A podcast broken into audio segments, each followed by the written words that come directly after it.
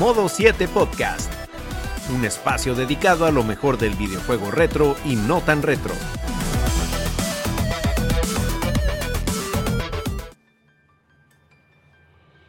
Muy buenas y bienvenidos amigos a una nueva entrega de Modo 7 Podcast. Gracias por darse cita nuevamente con nosotros y en esta ocasión, como ya avanza en el título y la descripción, venimos hablando de Halo Combat Evolve, ese título que bueno, no solamente se convirtió en el buque insignia de Xbox, todo lo que representa este ecosistema, sino que también vino a revolucionar al género de una manera que todavía al día de hoy seguimos sintiendo su Así que pónganse cómodos porque traemos muchísima buena información y además un invitado, señores, que uno a. Pero antes de darle paso a los compañeros que, valga la redundancia, me acompañan en esta noche, quiero decirles que eh, la semana pasada publicamos un pequeño video, una especie de mini documental, repasando la fascinante historia que hay detrás de esos celdas de por Capcom, que algunas personas eh, saben que fue desarrollada por Capcom, pero no conocen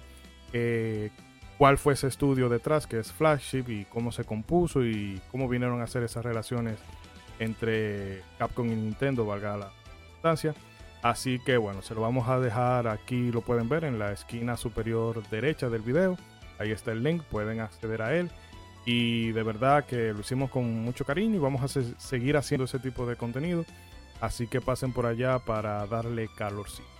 Y bueno, acabadas estas labores de servicio comunitario, paso a presentar a los contertulios que me acompañan en esta noche, empezando por ese célebre personaje, amado por los buenos, temido por los malos, Ronzo, el marajá de Capurtala. Caballero, ¿cómo está? Pero, pero, pero avísame, me dio tiempo maquillarme así, no, no se vale. y el casco que me iba a poner. La cautela de lo que estaba en en bebiendo ron en medio del aguacero. Y el ah, en, en Teteo, en Teteo, aprovechando la tormenta Franklin, aprovechamos. ¿Y qué mejor cosa que hacer que arriesgar la vida para salir en videos de TikTok y en, y en videos virales de Instagram? Nada más como eso, maravilloso. Para la gente, que dice que la selección natural no. Pero Caramba. ¿Cómo está usted, Chidori? Gracias por presentarme, como siempre, como debe ser, a los más jóvenes primero. Saludos a las personas que nos escuchan, caramba, un abrazo. Estamos más cerca de los 50 que de los. Que de los tampoco abuse, señor. No, no, se pase tampoco. Mira, gritaron por ahí atrás del público. Cállese que todavía no. Mira, y dañando la. La introducción, te, introducción por favor. Te, faltó temido por los Covenant. mire, presente a los demás ya, porque No, porque si uno trata de hacer una cosa organizada. que profesional. Ya, usted ve que, señores, ya usted, este podcast no vale tres pesos. Ahí sí, no, no se muevan de ahí. Y desde la ciudad de Monterrey, ciudad de la birria y la carne asada, nos acompaña Mr. Trumpetman. ¿Qué tal amigos? ¿Cómo están? Espero que muy bien. Nosotros, miren, ya estamos listos, oh, listos, ya venimos oh, listos y brandeaditos. ¿Por qué usted nunca usa una, una camiseta de, de Sony o cosas por el estilo? No, señor, porque me, me, da así como alergia, no sé, me, empiezan a salir ronchas en el cuerpo, entonces... La raquiña. Adiós a los cinco eh. que todavía no quedaban. mi, mi doctor me lo prohíbe.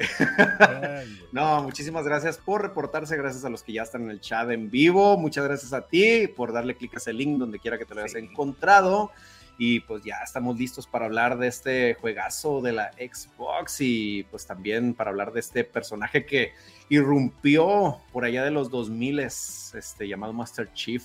Pero ya, ya estamos muy, muy listos, señor. Este, para comentar de este juego. Pero oiga, dígame, ¿a quién más tenemos por acá? ese no es el concurso que van, cocinan y ah, sí, es en el, sí, el, otro día estaba viendo ese Master Chief, brother, y acá en México hay un personaje muy típico eh, que se llama Cositas, que en su momento cuando estábamos niños nos daba tips de cómo hacer así papiroflexia y ahí estaba, brother. Fue, fue como el momento más surrealista de mi vida.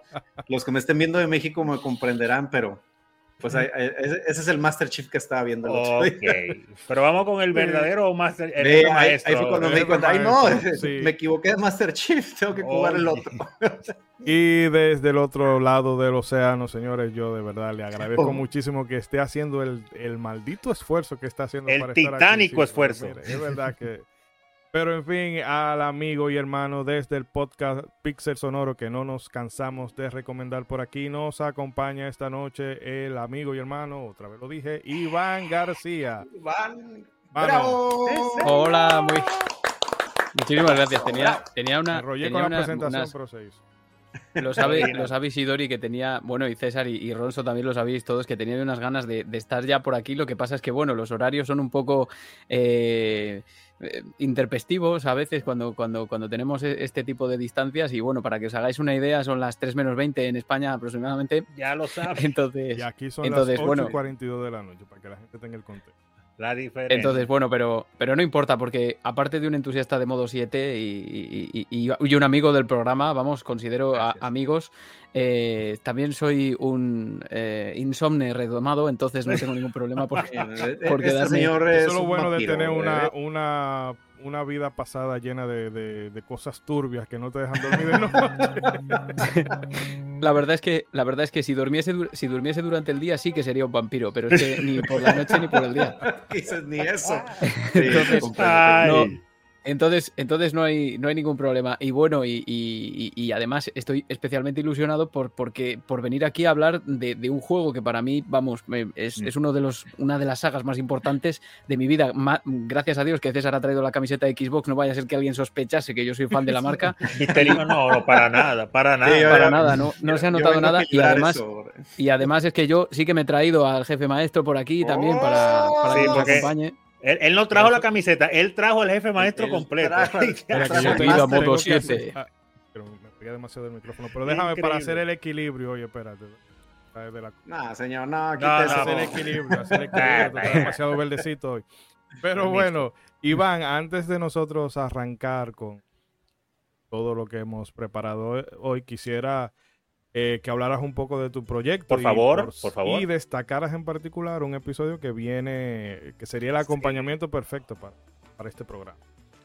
Eh, bueno, la verdad es que ahora mismo con los que estamos aquí hablar de, de- de- de mi proyecto sería un poco egoísta, porque realmente César eh, ya es una parte muy importante del podcast, de Pixel Sonoro y de todo lo que, lo que viene rodeando al podcast. Precisamente lo que se está viendo en pantalla son dos diseños que ha hecho aquí César Mr. Trumpetman. Eh, eh, uno, uno de ellos está claramente basado en Super Mario 3.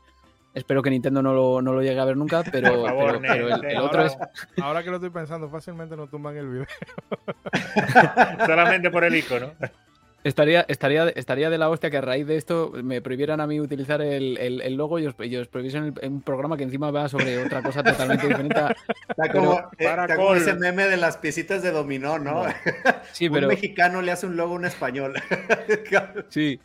Pero yo, bueno, yo agradezco el gesto y sobre todo el, logo original de Pixel Sonoro, que también es obra de César. Y bueno, eh, para los que no hayan oído nunca Pixel Sonoro, es básicamente un podcast centrado en música y sonido en videojuegos, pero llevado desde una perspectiva más, digamos, analítica, musicológica, comparativa, eh, académica. Siempre salvando ciertos márgenes, ¿no? Eh, intento que la gente no se duerma dentro de lo que cabe, aunque, aunque hay veces que, que soy consciente de que los programas son muy densos y, y esa, esa miniatura que aparece ahí es de un, eh, un programa en el que tuve la suerte de contar con Curtis Schweitzer, que es uno de los compositores principales del último Halo, Halo como lo digáis, Halo, yo digo Halo siempre, eh, Ah. Halo Infinite. Que, que para mí ha sido una de las entrevistas más ilusionantes y, y la que más trabajo ha dado, sobre todo para doblar, eh, que, que se ha hecho en el podcast y que dio un montón de Wow. detalles interesantes sobre esta banda sonora de Halo Infinite y sobre, y, y sobre también sobre los trabajos anteriores. Y nada, y yo me, me llevé una firma telemática que me envió ahí en PDF para que yo la pegase en, en mi caja metálica de Halo Infinite porque, Wow. claro, de otra manera no, no hay. Y, y yo creo que es, es un programa que no tuvo la relevancia igual que yo, pensar, que, que yo pensaba porque, bueno, eh, al final las entrevistas a la gente le cuestan mucho, pero, pero dio un montón de detalles muy interesantes, muy interesantes. Y que comentaremos aquí, sin duda. Fíjate que Comentaremos yo- aquí, sin duda. que yo sin ser conocedor de la franquicia, porque voy a hacer un la culpa de yo Halo lo conozco desde siempre, porque quien no conoce Halo, pero si no fuera por esta coyuntura, no hubiese probado el juego, pero aún sin tener esa familiaridad con la saga, ya solo los detalles que él daba del proceso de composición, que uno se puede imaginar, ah, bueno, él, él hace un track y se le pega al archivo o a lo que tienen programado y ya eso es todo. Y no, es un proceso que tiene muchos rompederos de cabeza. Y la verdad es que no me canso de recomendar Pixel Sonoro, por aquí siempre lo, hacemos. Vamos a dejar como siempre el link en la descripción, pero de verdad señores que si ustedes no lo escuchan, eh, se van a lamentar cuando lo escuchen, porque van a decir, ¿por qué no me puse este programa? Caramba. Antes de que se caigan los satélites y nos quedemos sin, servidores y sin programas y sin nada. Antes de que venga el holocausto, por favor. Antes de que las IAs nos terminen controlando. Escuche Pixel Sonoro. Antes de, que, antes de que vayamos a un vuelo y a Putin, te lo ocurre. Antes, antes, de que antes de que antes de que Freaking llegue a España y entonces ya se acabe y se acabe y, comience la dominación mundial brother.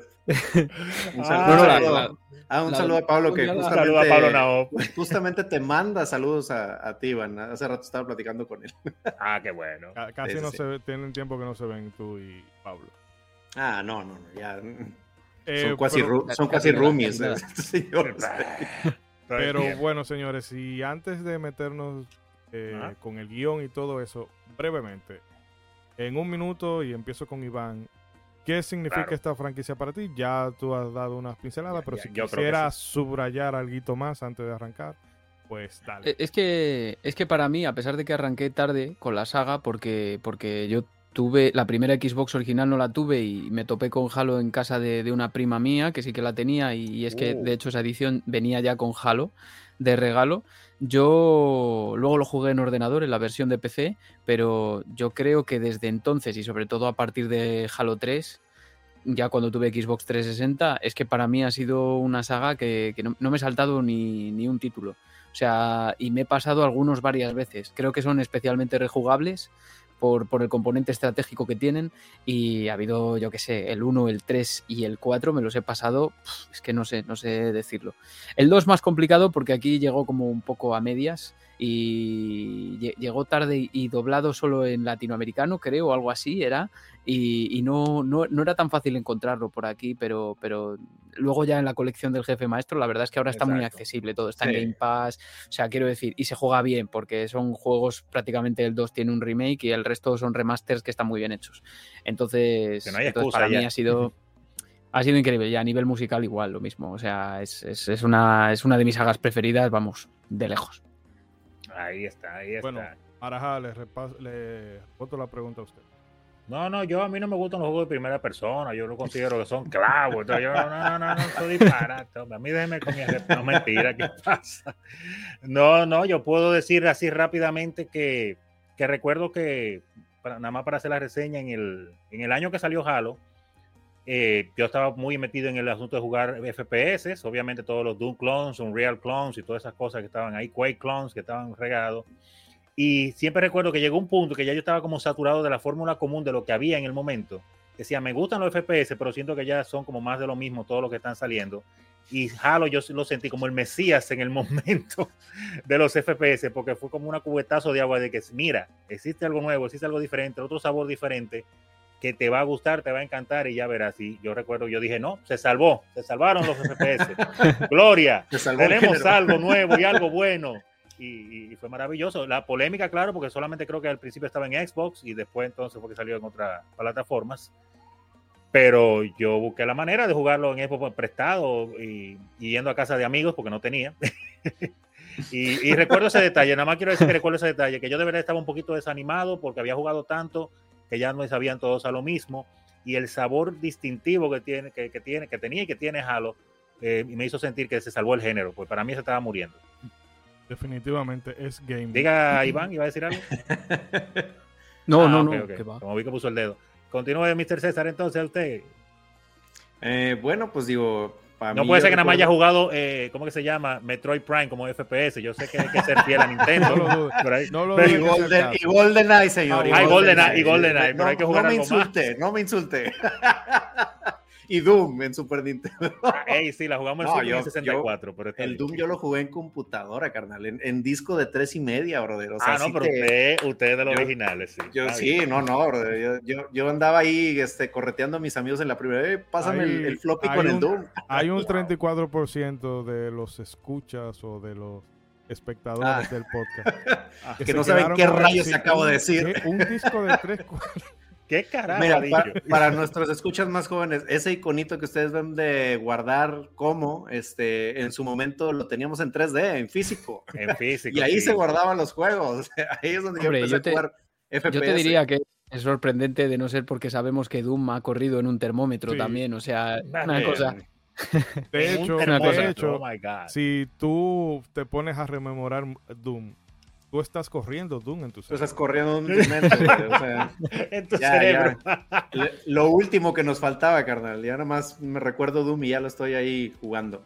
No, bueno, pues en, digo, ya más o menos les expliqué pues que tengo experiencia en los FPS desde el Doom de computadora, este luego pues ahí fui ya jugando los que fueron saliendo en consolas principalmente porque no he sido muy asiduo a, a juegos de PC, este, solo algunos.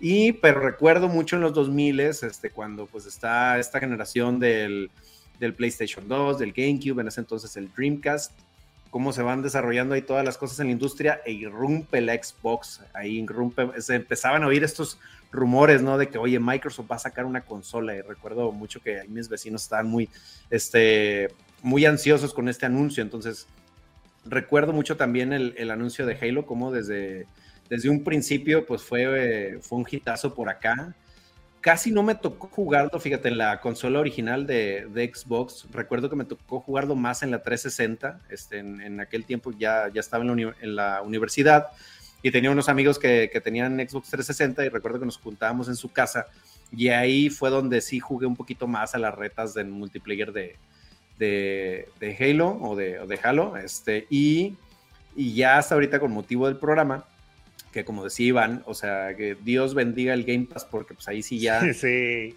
tienes con la facilidad de simplemente descargar o, o simplemente si está disponible en la nube, ya nada más lo pones a correr y ahí está toda la colección. Entonces ahí es donde me está tocando jugarlo un poquito ya más dedicadamente. Pero sí, tengo este, este recuerdo de estar en las retas de, de, de Halo y como decía Iván, me sorprende mucho que pues es un juego que aún con la remasterización, o sea, es, es un juego que se conserva muy, muy bien, o sea, y, y- que se juega muy bien sobre todo, o sea, la, la respuesta del control está, está muy buena para hacer un juego de, pues, de aquellos años del 2000. Entonces, pues más o menos esa es mi experiencia con, con Halo. Muy bien, muy bien. Bueno, en mi caso, recuerdo que mi primer contacto con ese juego era en los tiempos, con, bueno, con, con este y con otros tantos juegos, era en la época que usted estaba trabajando en PlayPoint, Ronzo. Ah, en la tienda de videojuegos. sí. Eh, Que lo vi esa cinemática cuando eh, el Master Chief llega al puente donde está el Capitán K, que le dice, mira, tiene que llevarte a Cortana de aquí, bla, bla, bla. Y yo sin ser fanático de los juegos FPS, de hecho la única experiencia así que yo he tenido como recurrente era también en casa de, de Ronzo que jugábamos mucho un Real 64. ah, Ok, sí, sí. verdad. Oh, qué bueno. Y, o sea, eso, la magia del cooperativo local. Pero el caso es que ese no, nunca fue como mi género favorito, pero sí recuerdo que me impresionó mucho. Y es una franquicia que siempre ha estado ahí. Y ahora que se ha dado la eventualidad, porque también eh, casi siempre que nos juntamos con Iván, estamos siempre versando del mundo de, de la música, de alguna forma u otra. Y queríamos como planear algo que permitiera también mostrar esa fase de jugador que más que otra cosa eh, es. Iván por muy musicólogo y muy que te hable de música diegética y no diegética, el tigre es un viciado. Entonces queríamos como también todo, todo lo que, esa- todo lo que deja la vida, todo lo que deja la vida adulta. Caramba, todo lo que se pueda, lo que le dejan a uno. todo lo que se pueda. Caramba. esta, como er- era de, de unas cuantas franquicias que nos mencionó, yo dije, bueno, pues quizás esta sea la ocasión ideal para yo probar Halo. Sí. Y debo decir de que jugué la versión de PC, no tuve, o sea, por lo que se me hizo más fácil de jugar. Y debo reconocer que, como decía eh, Mr. Trumpetman, el juego, la forma en que responde, en que se controla, y mira que yo no soy mucho de jugar con teclado y mouse. Y fue bastante fácil entrar en la saga. O sea, fácil de ponerte a jugar con él. Porque ahí. momentos en que me reventaron, pero de mala manera. Normal. No, no, es. Hay, hay fases, hay fases muy, hay fases muy difíciles, ¿eh? En, Sí. en- en Halo depende de tu nivel de dificultad también, de cómo lo pongas, pero ahí también está la gracia del juego. Bueno, lo iremos comentando, me imagino, durante el programa, pero también ahí está, ¿no? Que, los enemigos son muy inteligentes. Incluso ahora mismo, en comparación con en comparación con juegos, en comparación con juegos actuales, los enemigos son bastante inteligentes. Increíble. Y responden muy bien. Más de 20 años después, todavía los enemigos de Halo son más inteligentes que el 90% de la industria. Se cubren y buscan como la forma más eficiente de salir de ti. Sí, claro, ya, eh, por eso es muy rejugable. Yo es, es un juego que sobre todo el 3, he jugado ya, ya lo dije antes, muchísimo. O sea, y es que creo que el gameplay es uno de los mejores y además Bungie se lo ha llevado. Se lo ha llevado también a Destiny, que a mí el primero y el segundo, o sea, no hemos salido del segundo, pero digamos que las primeras versiones de Destiny también, o sea, es que es, que es Halo puro también, ¿no? Y, se mm, nota en la respuesta del gameplay. Y cuando estás jugando un juego, incluso aunque sea del año 2001, como en este caso te lo dije, digo, te, puede gustar o no. Ya no sorprende tanto como sorprendía en 2001, ni, ni mucho menos, claro. Pero, pero claro, el gameplay. Eh, genial, genial. Y algo que es sencillo, pero que a mí me gustaba mucho, era lo de tu poder cargar el disparo. Que con algunas ah, armas, eso yo no sé, me lo encontraba como satisfactorio. Y de verdad, que entiendo eh, por qué se le tiene el respeto y la admiración que se le tiene a ese título, porque al día de hoy son pocos esos juegos eh, post generación PlayStation, o bueno, en ese tramo de PlayStation, eh, bueno, de los 32 a los 128 bits, 28, que se juegan tan bien al día de hoy. Sí. Porque hay algunas cosas que sí son jugables, pero son como un poquito tosca, esta no se siente así para nada. Pero para no enrollarnos mucho, señores, vamos entonces a meternos de lleno con el guion. No, bueno, antes de arrancar con todo, permítanos abordar brevemente la historia detrás de Bungie. Claro, la compañía más importante en este episodio. Empezando, claro está, por su fundador, Alex Seropian. Creo que así se pronuncia. En 1990, este había desarrollado un clon del clásico juego de Pong de Atari, al cual de manera poco sutil llamó Genop, que es literalmente Pong al revés. Él no lo disfrazó para nada. Este fue un juego gratuito para Macintosh.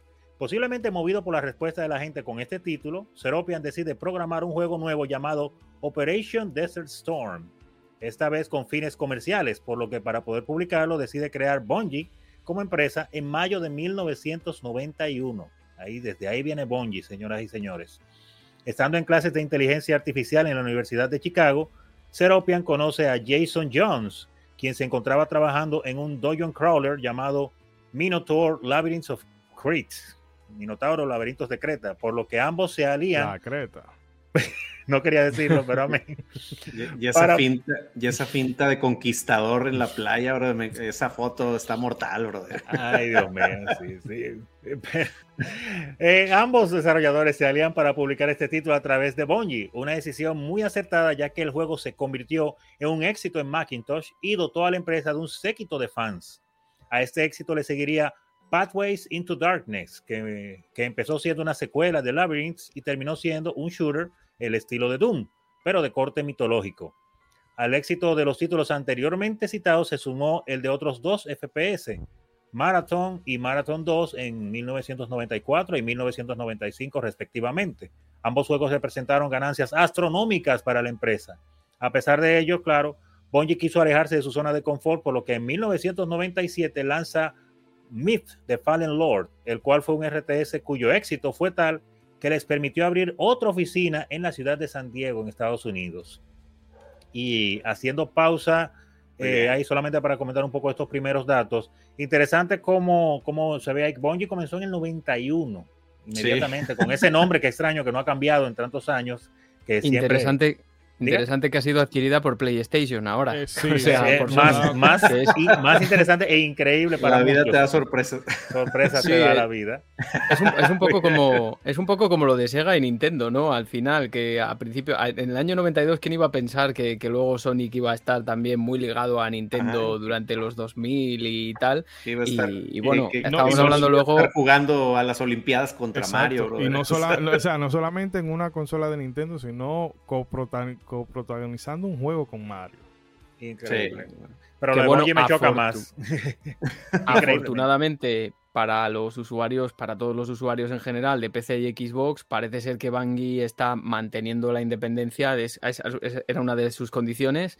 También que eh, Sony la compró para, para, para desarrollar su departamento de juegos por servicio, digámonos de esa forma, y que.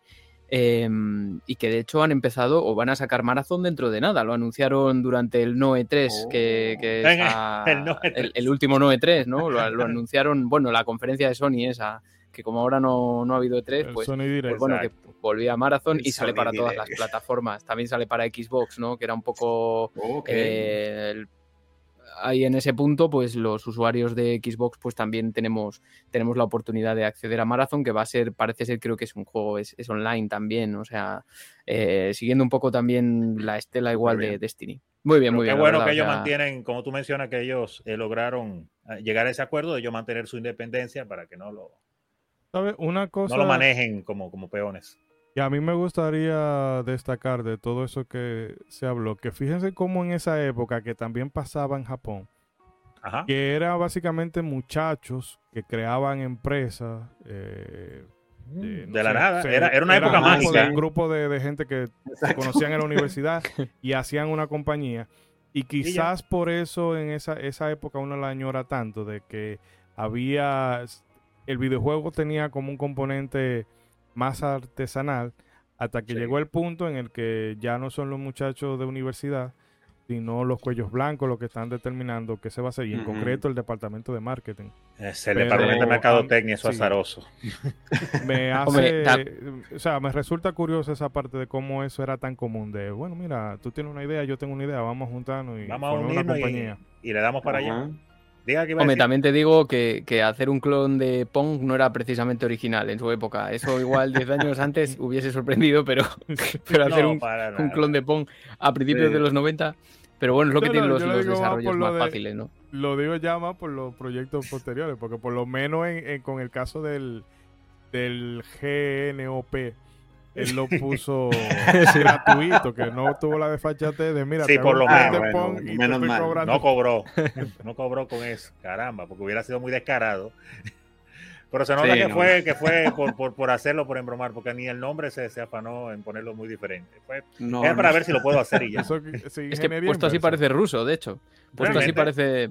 Sí, sí, parece ruso. No. Parece de estas en cirílico que, que sabes, las letras las entiendes, pero no son las mismas que, Ah. que tienes tú en tu abecedario.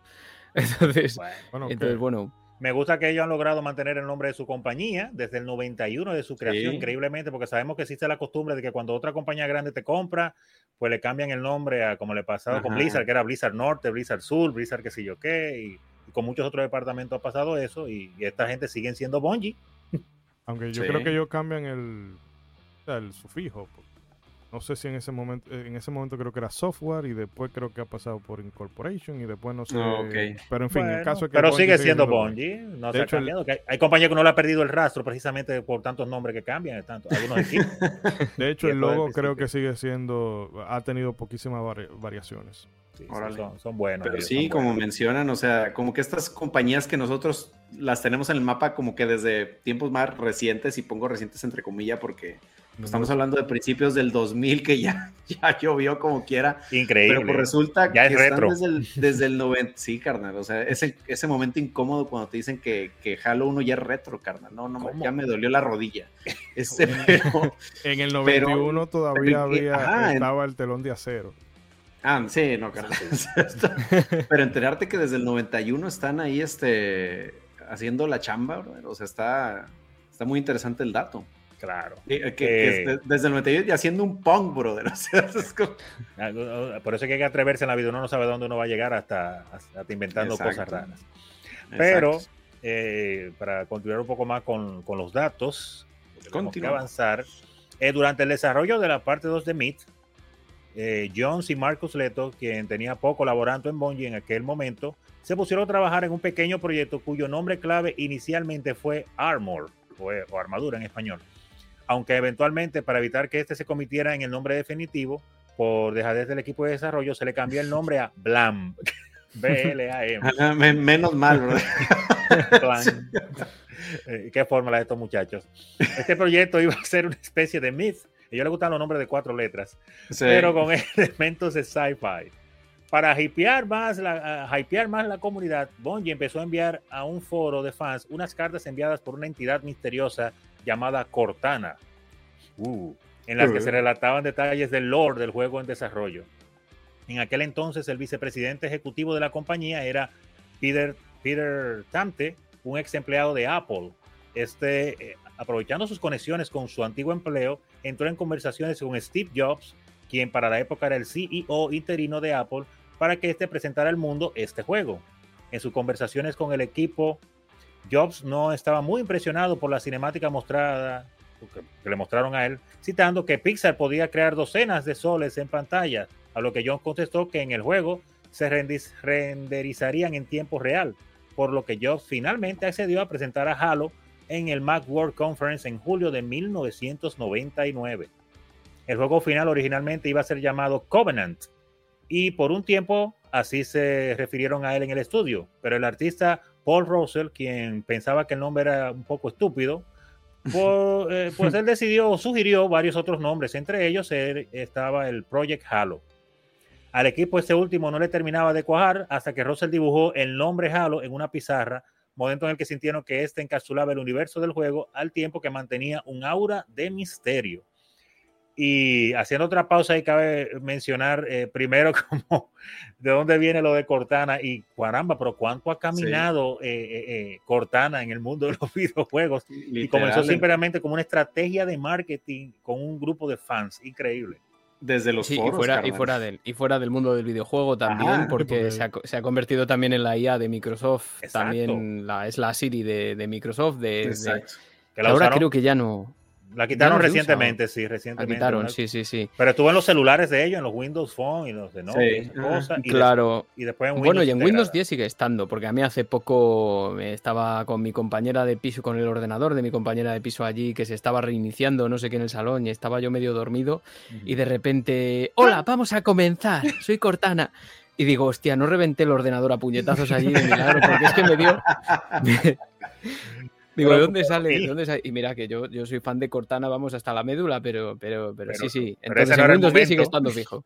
En Windows 10 sigue estando fijo Cortana. Así no, fue del 11 que me di cuenta que lo estoy usando. Tengo una, una laptop, tengo el 10, en otra el 11 y me di cuenta que solo en el 11 eh, lo quitaron, pero interesante como ellos, y en Bungie, eh, eh, te digo, son muy, muy fieles a, a, lo que ellos crean, porque entonces Cortana se creó con ese nombre, no lo han cambiado más nunca, lo han usado para de todo y sigue siendo Cortana toda la vida.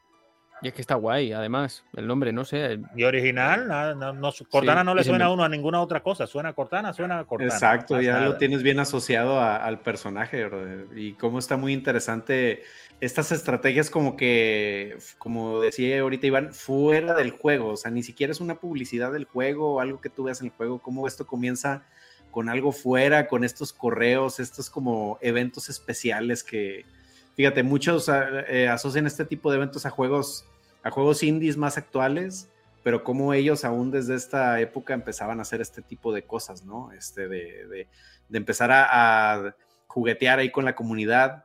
Y pues también llama la atención que mencionas cómo todo empezó eh, acercándose a Apple, brother. O sea, que, que cómo tenemos a, a Halo súper asociado con Xbox y con Microsoft. O sea, sí, gracias. Al menos, al menos yo, al menos. gracias a Dios, porque si no, en vez de costar 60 euros, igual costaba 300 cada juego. Exacto, exacto. Ah, exactamente, Sí, sí, exactamente. y este, y, y, y, y, cómo, o sea, a pesar de que es una marca que tú, o sea, dices Halo, tú dices Microsoft inmediatamente, pero cómo tiene su origen o cómo empezaron las, eh, los acercamientos para publicarlo en una máquina de, de Apple. Y pues digo, bueno, en el guion más adelante vamos a desarrollar eso, pero pues llama mucho la atención este detalle. De hecho, Ronzo, si usted quiere para empatar esa idea ahí mismo, eh, continúe, sí. Claro, claro, claro, para, poder seguir hablando. Eh, continuamos. Al tiempo que se desarrollaba Halo, eh, Bungie entraba en una delicada situación financiera debido a que por un buff eh, con el juego Mythos, la empresa se vio forzada a retirar copias del juego del mercado para proceder a corregir el error. Take Two, los responsables de publicar cosas como Bioshock y más recientemente los NBA 2K, había entrado en negociaciones para publicar Halo en consolas. Sin embargo, Microsoft entró en escena en busca de fortalecer el catálogo de oferta de su propia consola Xbox. Finalmente, Bungie se aliaría con Microsuave porque de esta forma podría mantener un poco más de independencia con esta última. En medio de estas negociaciones se prosiguió avanzando con se prosiguió a avanzar con Halo, el avance con Halo, por ejemplo, finalmente se descartó que el personaje se controlara en tercera persona, ya que se sentía que la impresión, la inmersión era menor y se optó por utilizar la primera persona. Existía una clase llamada Soldado del Futuro, la cual sería una unidad genérica. Sin embargo, para el tráiler del E3 del año 2000, ese diseño se retrabajó y se transformó pues en el jefe maestro que hoy conocemos. El jefe maestro fue la creación conjunta del director Marcus Leto con asistencia del artista Robert McLean. A esos luego se le uniría Shi Kai Wan, quien propuso el boceto que finalmente sería la base del diseño final, aunque en un principio se sentía muy anime, eh, de acuerdo a Leto, quien sugirió que se asemejara más a un tanque andante, bastante, en tanto que la idea para Cortana provino de Marathon, título citado momentos atrás, donde se contaba con una IA, una inteligencia artificial llamada Durandal. El diseño de Cortana fue obra del artista Chris Hughes y su inspiración fueron las ilustraciones de Nefertiti, la famosa reina egipcia.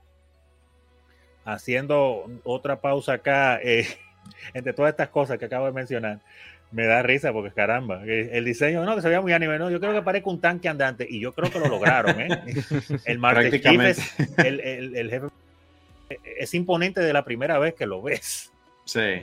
Con una especie de casco de motorista, pero sí, pero sí, sí. que de hecho los cascos estos de las eh, de los BMX es la inspiración del casco de, del jefe maestro.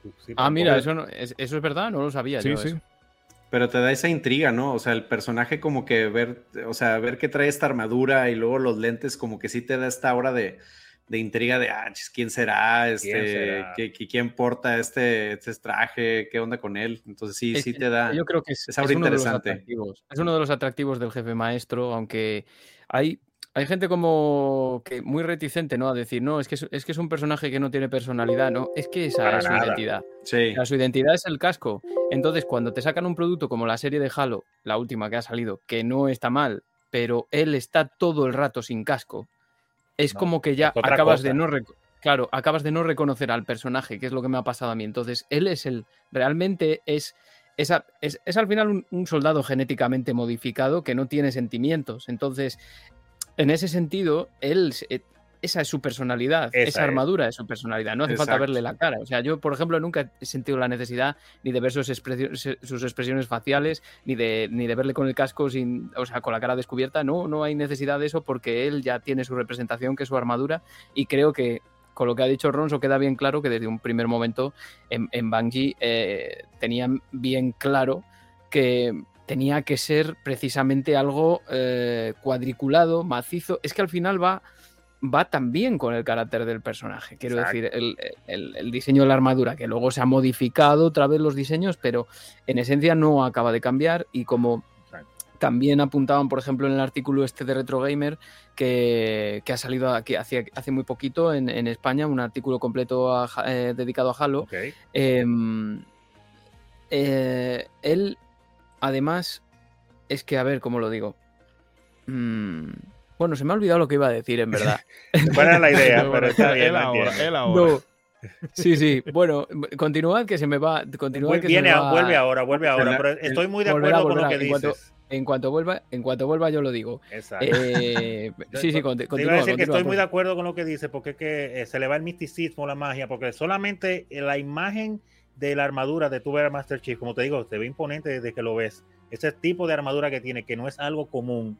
Y el lenguaje corporal, eh, cuando se mueve y esas cosas, ya con eso ya tú te haces la personalidad del juego y, y con todo lo que va pasando en el juego, ya tú terminas de, de, armar en tu mente esa persona completa. Y tú no necesitas ver su rostro, porque su rostro, como decías, es el casco, sus manos son esos guantes, sus piernas, eso, es ah, su armadura.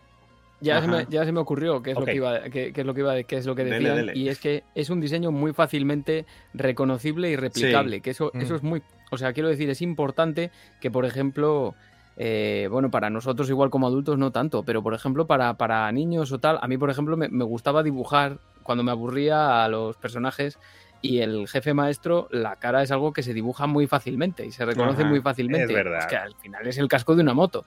Quiero decir, y como cosplay también viene muy bien, ¿no? Pero. Excelente, maravilloso. parece ser, claro, parece ser que también fue un punto, ¿no? Que igual una cara, una cara de una persona eh, salvo que sea muy, que tenga rasgos muy, muy reconocibles, generalmente y sobre todo en esa época no te va a dar la misma relevancia. Hubiera pasado más desapercibido.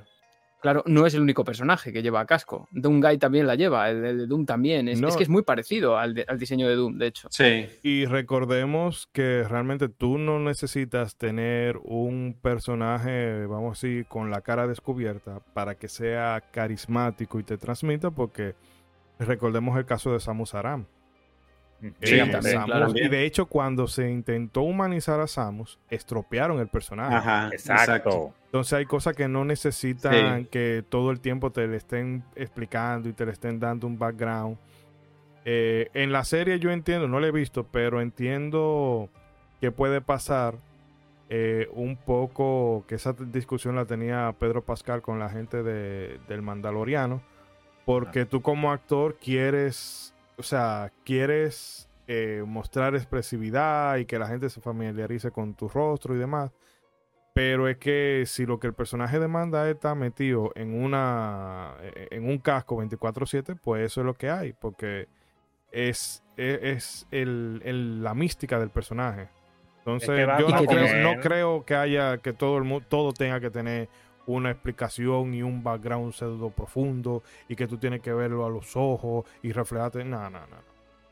Es que, es que, pero es que realmente tienes que contar con el lore. Es más profundo de lo que parece, porque en realidad es que él es un soldado que no tiene sentimientos. Es cuando dice la gente, es que no tiene personalidad. Pues claro que no tiene personalidad. Él simplemente va a matar a lo que le manden y, punto. Y es la hostia. Él va, mata a todo el mundo y vuelve y está como si no pasase nada, porque es para lo que está diseñado dentro del juego.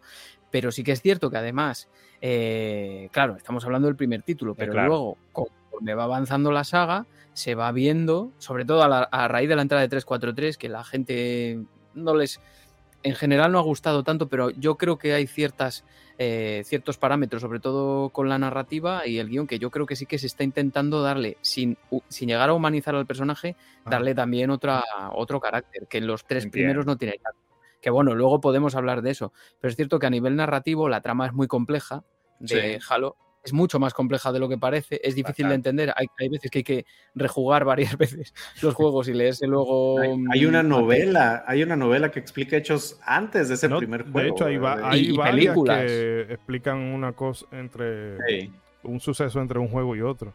Y de hecho, novelizaciones que te explican cosas que en el juego eh, te la ponen de pasada. Entonces, si tú te pones un, en un rabbit hole bien hondo. Sí, claro.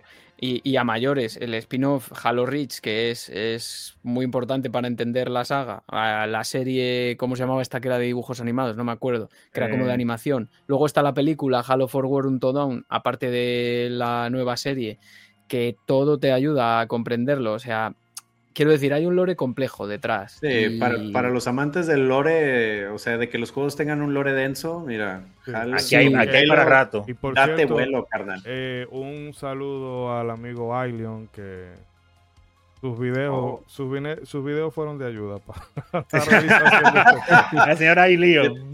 Te amamos, Ailion. Diosito te bendiga. Se faja, él se faja mucho. Pero bueno, eh, iba a decir la última otra, cosa, nada más para decir ese detalle que yo no, o no sabía o no me acordaba, pero no, no me acordaba ese detalle o no sabía de que el juego iba a ser tercera persona. ¿Cuál hubiera sido la oh. impresión de jugar con el Master Chief el juego completo en tercera persona en vez de primera persona? Pues yo creo que la primera persona, te digo, le vino de, de anillo al dedo porque, te digo, en ese momento yo sentía, como dije anteriormente, que los FPS estaban estancados eh, como que ya yo había gastado todos los sabores que había en el arco iris y a mí me cayó de maravilla. Y si hubiera sido tercera persona, quizá no tanto, quién sabe. Que, que ahorita, nomás para mencionarlo rápido, fue, es muy chistoso cómo acabaron transicionando de primero ser un juego que se planeaba ser un RTS, pero justo eh, Bungie había desarrollado un motor gráfico que tenía este cambio de vistas de la vista isométrica de un RTS a que cuando tú agarrabas un vehículo, porque el juego está muy enfocado a, intercambiarte de vehículos, pero cuando tú te, eh, te montabas a un vehículo, cambiaba la vista, perdón, a la tercera persona.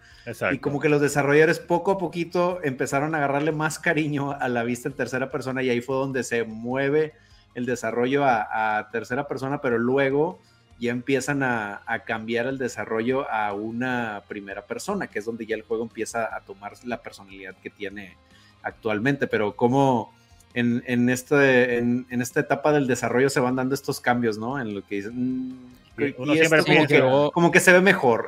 Y que luego en el, juego final tiene muchísimos tramos, que, o sea, muchísimas partes que están en tercera persona. Sí, cuando coges vehículos, cuando sacas enemigos de vehículos, cuando coges ametralladora pesada. O sea, que ahí lo ves el modelo. Claro, claro, se nota que está presente. Pero no esa intención se dejó. Seguro que no hubiese sido lo mismo. Si lo llegan a dejar en tercera persona, no hubiese sido ellos, lo mismo. Ellos dijeron, bueno, ya que tenemos el modelo listo, vamos a hacer lo que se vea para que no se pierda. probablemente, estaría muy familiarizado lo que después fue Gears of War. Probablemente. Y por cierto. tiene esa cámara de tercera persona. Eh, para o sea, para empatarlo con lo que había dicho César anteriormente sobre el tema de Microsoft es como cíclico, porque fíjate cómo esa era, eh, bueno, no era la niña bonita de Apple, pero tenían una relación bastante cercana con Apple, que hasta presentaron el, juego en un evento de ellos. Sí. Eh, como Microsoft se lo quita a Apple, luego tiene un tirajala con Take Two, que de hecho a mí se me había olvidado que ellos tenían este juego de PlayStation 2 que se llama Oni. No me acordaba yo tampoco vi que el, acuerdo en que, al que arribó Microsoft con, con Take Two fue de, mira, tú te vas a quedar con la licencia de, esto y esto y estos juegos para publicar y yo con Halo y todo lo que yo hagan de ahí para adelante. Pero eh, parece si hubieran sabido dicen que no. No, cuando ven a ver si siguen ese trayecto, ahorita pasan a ser propiedad de Nintendo. Sí, pues. no lo dudes en el Switch 2 ahora eh, tiran al rato, Pero bueno. Eh, pero continuando, claro está, porque caramba, ahí, tenemos todavía mucho más. Tenemos que hablar de una parte muy importante y es, eh, con respecto a señor Martin, las labores musicales de este juego pues recayeron sobre Martin O'Donnell, quien formaba parte de la compañía Total Audio antes de pasar a formar parte del staff de Bungie. Desde hacía años, O'Donnell había mostrado interés en los esfuerzos de la industria de los videojuegos por hacer música legítima, luego de escuchar el soundtrack de un título llamado Mist. Para la música del trailer presentado en el evento de Apple, a O'Donnell solo se le indicó que compusiera algo que se sintiera antiguo y misterioso, razón por la cual optó por recurrir, eh, optó por recurrir al canto gregoriano. Ya formando parte del equipo de desarrollo, este tuvo el chance de sentarse con los diseñadores de niveles y estos le recomendaban el tipo de emociones que esperaban transmitirle al jugador al atravesar los diferentes escenarios. En base a esto, compuso piezas que eran fácil de dividir en partes y remezclarlas de acuerdo a las necesidades del equipo. La filosofía de O'Donnell a la hora de componer para ese título era hacer un uso escaso de la música, ya que entendía que como su uso buscaba acelerar una respuesta emocional por parte del jugador, lo mejor era utilizarlo con la menor frecuencia posible. Citando sus propias palabras en el Game Developers Conference del 2002, este dijo, si la música está sonando constantemente al fondo, tiende a convertirse en mera decoración sonora y pierde el impacto cuando es necesario. Y haciendo una tercera pausa acá, decir que eh, el hombre se la tomó muy en serio, el señor O'Donnell, porque vemos muchos juegos que, y sabemos de, varios casos, que al creador le dicen, bueno, el juego es un juego, por decir algo, el juego es de vampiros y dragones, eh, música tipo medieval y un hombre hace una selección, hace 30, 40 canciones y las entrega y la compañía usa la que ellos, la que ellos quieran. Y sin embargo, pues en Halo, pues no fue así. Miren qué detalle, primero para el trailer, como él solamente con esa indicación pues cayó, sin embargo él no se quedó ahí, sino que fue trabajando con los diseñadores y con los niveles en cuestión, les preguntaba para qué, ustedes quieren hacer ahí, porque eh, es lo que digo, el diseñador del juego tiene una idea de qué quiere hacer en cada nivel, qué quiere transmitir. Y aunque esa idea no llegue al final, es bueno tener su, su, perspectiva, caramba, para acomodarla. Y qué, qué, interesante y el trabajazo que hizo Donald, que se convirtió en una marca de, de, esta franquicia, el sonido, no solamente el juego, no solamente el personaje, sino la música los efectos de sonido en general. Sí, lo importante que es que tuvo la oportunidad, como mencionas, de tener estas conversaciones con los diseñadores de niveles, porque pues comúnmente, eh, Iván no me dejará mentir, pero a veces ya ese proceso de composición es como que ya lo último, ya que está todo hecho. Bueno, como son ahora las cosas, sí. Ahí es donde te vas, te vas este, indicando pues qué, qué es lo que tienes que componer o, o también tenemos esta anécdota de cuando hablábamos de la trilogía, la primera trilogía de Mega Man, como ah, nada más le explicaban de que a, los de la música, eh, pues necesito que sea así nada más este eh, emocionante y que suene burbujeante. O sea, es como de, ¿y eso qué?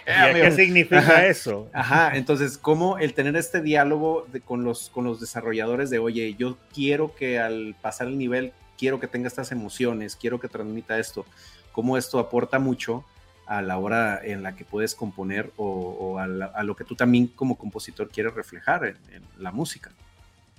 Bueno, de hecho es que de hecho es que Martin O'Donnell era el director de audio del proyecto, con lo cual, o sea, la banda sonora realmente es de dos personas, de Martin O'Donnell y de Michael Salvatori.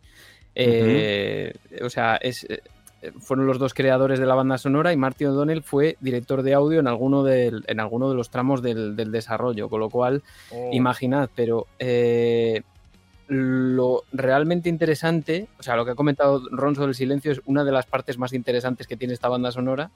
De hecho, en uno de los últimos episodios del podcast lo hablábamos a cuenta de Shadow of the Colossus y que muchos autores, eh, estudiosos, escritores de música en medios audiovisuales, en concreto de videojuego, pensaban que eh, el modelo japonés es un modelo que exporta el que haya música durante casi todo el tiempo y que en, juegos antiguos era mucho más común que ahora, desde luego, porque había ciertas limitaciones que había que suplir de otra forma, ¿no? Pero es cierto que en cierto modo y en ciertos tipos de juego como estos de corte más cinematográfico quizá, eh, si tienes tú los recursos narrativos para suplir esa carencia de música, que no es silencio total, sino silencio musical, pues desde luego lo que pensaba Martin O'Donnell es que necesitaba realzar momentos de la narrativa o de a nivel lúdico también que fuesen importantes para el jugador para que no se perdiese el efecto. Y de hecho el, sistema sonoro de Halo que era bastante complejo que utilizaba Windows Direct Music si no me equivoco em, tenía como una especie de puerta que se llamaba Board Now, ¿no? Ahora me aburro, o sea, me aburro. Apaga la música, que me aburro. O sea, había como dos movimientos. Un loop podía sonar infinitamente. O cuando se activaba esta, esta clave, eh, se apagaba la música. Nos llegaba esta puerta en la programación. Ahora me aburro a tomar por culo la música. oh Muy bien. Fade out y fuera, ¿no? Se cambiaba o lo que sea. El caso es que tú juegas a Halo hoy en día, y eh, desde luego ahora mismo hay muchísimas bandas sonoras como esa que ah, tienen una granularidad espectacular, muchísimas pistas y de todo, ¿no? El ejemplo más reciente, Halo Infinite, es uno de ellos, ¿no? Pero en ese caso eh, se, sigue, se sigue notando muy actual en ese sentido, ¿no? A pesar de que, bueno, al motor se le puede pillar rápido y sobre todo que algo que comentaba Curtis Schweitzer en la entrevista que tuvimos es que eh, eh, digamos que ahora mismo se tiende más a ir desde pequeñas células hasta lo más grande, como que a él le piden, necesito una música para la batalla, pero necesito que en, este, en cualquier momento se puedan apagar las voces, porque solo se va a quedar la percusión, porque hay un grado menos de, de tensión. Y sin embargo, parece ser, según decía él, y de acuerdo con declaraciones de los compositores de Halo, aquí fue como más al contrario, ¿no? Se hicieron partes muy grandes que se iban solapando o se iban quitando en conformidad a dónde se situaba el jugador dentro del gameplay, ¿no? Que es, particularmente interesante, pero sobre todo, lo que decía Ronso, evidentemente, si tú juegas a Halo y a, veces en, pedazos de batalla o en viajes en medio del mapa, cuando estás con un, con un vehículo, se apaga totalmente la música. O sea, y es, y es algo que, que parece extraño incluso hoy en día. O sea, sigue habiendo muchísima música dentro de los videojuegos. Yo, también lo creo así. Tú sabes que a mí realmente la música en un videojuego, o sea, constantemente de fondo, nunca me ha molestado ni me ha dejado, porque de hecho los Final Fantasy eh, siempre tienen música de fondo y eso se te hace memorable, a veces hasta por la misma fuerza de la repetición. Pero en cierta manera, eso que él plantea eh, yo sí le, he visto mucha validez. Por ejemplo, y eh, atención Víctor Aguirre, que es lo que pasa con los Souls.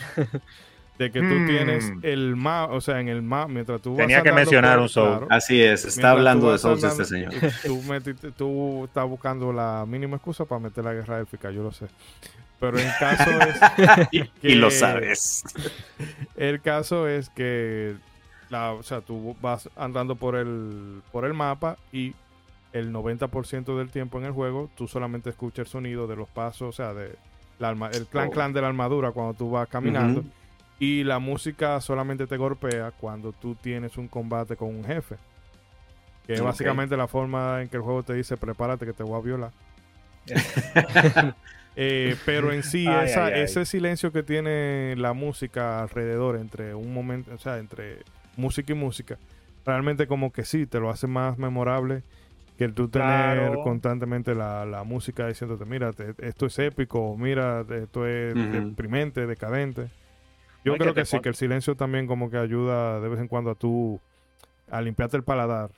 Es que ayuda con la ambientación, porque es que te conecta con ciertas áreas, con ciertos momentos del juego, que como esos momentos que suenan o ocurren esos silencios o, aparecen esas entonaciones, eso se te, se te, graba en el ADN. No es lo mismo que una música que por más buena que sea, esté sonando todo el tiempo. Y puede ser que en una parte la, música en la parte más emocionante sea donde llegues el jefe y en otra, pues como te tardaste más en llegar, por la parte más emocionante de la canción la escuchas en una planicie sin nada y dices, wow, qué buena está, pero este no era el momento. Exacto.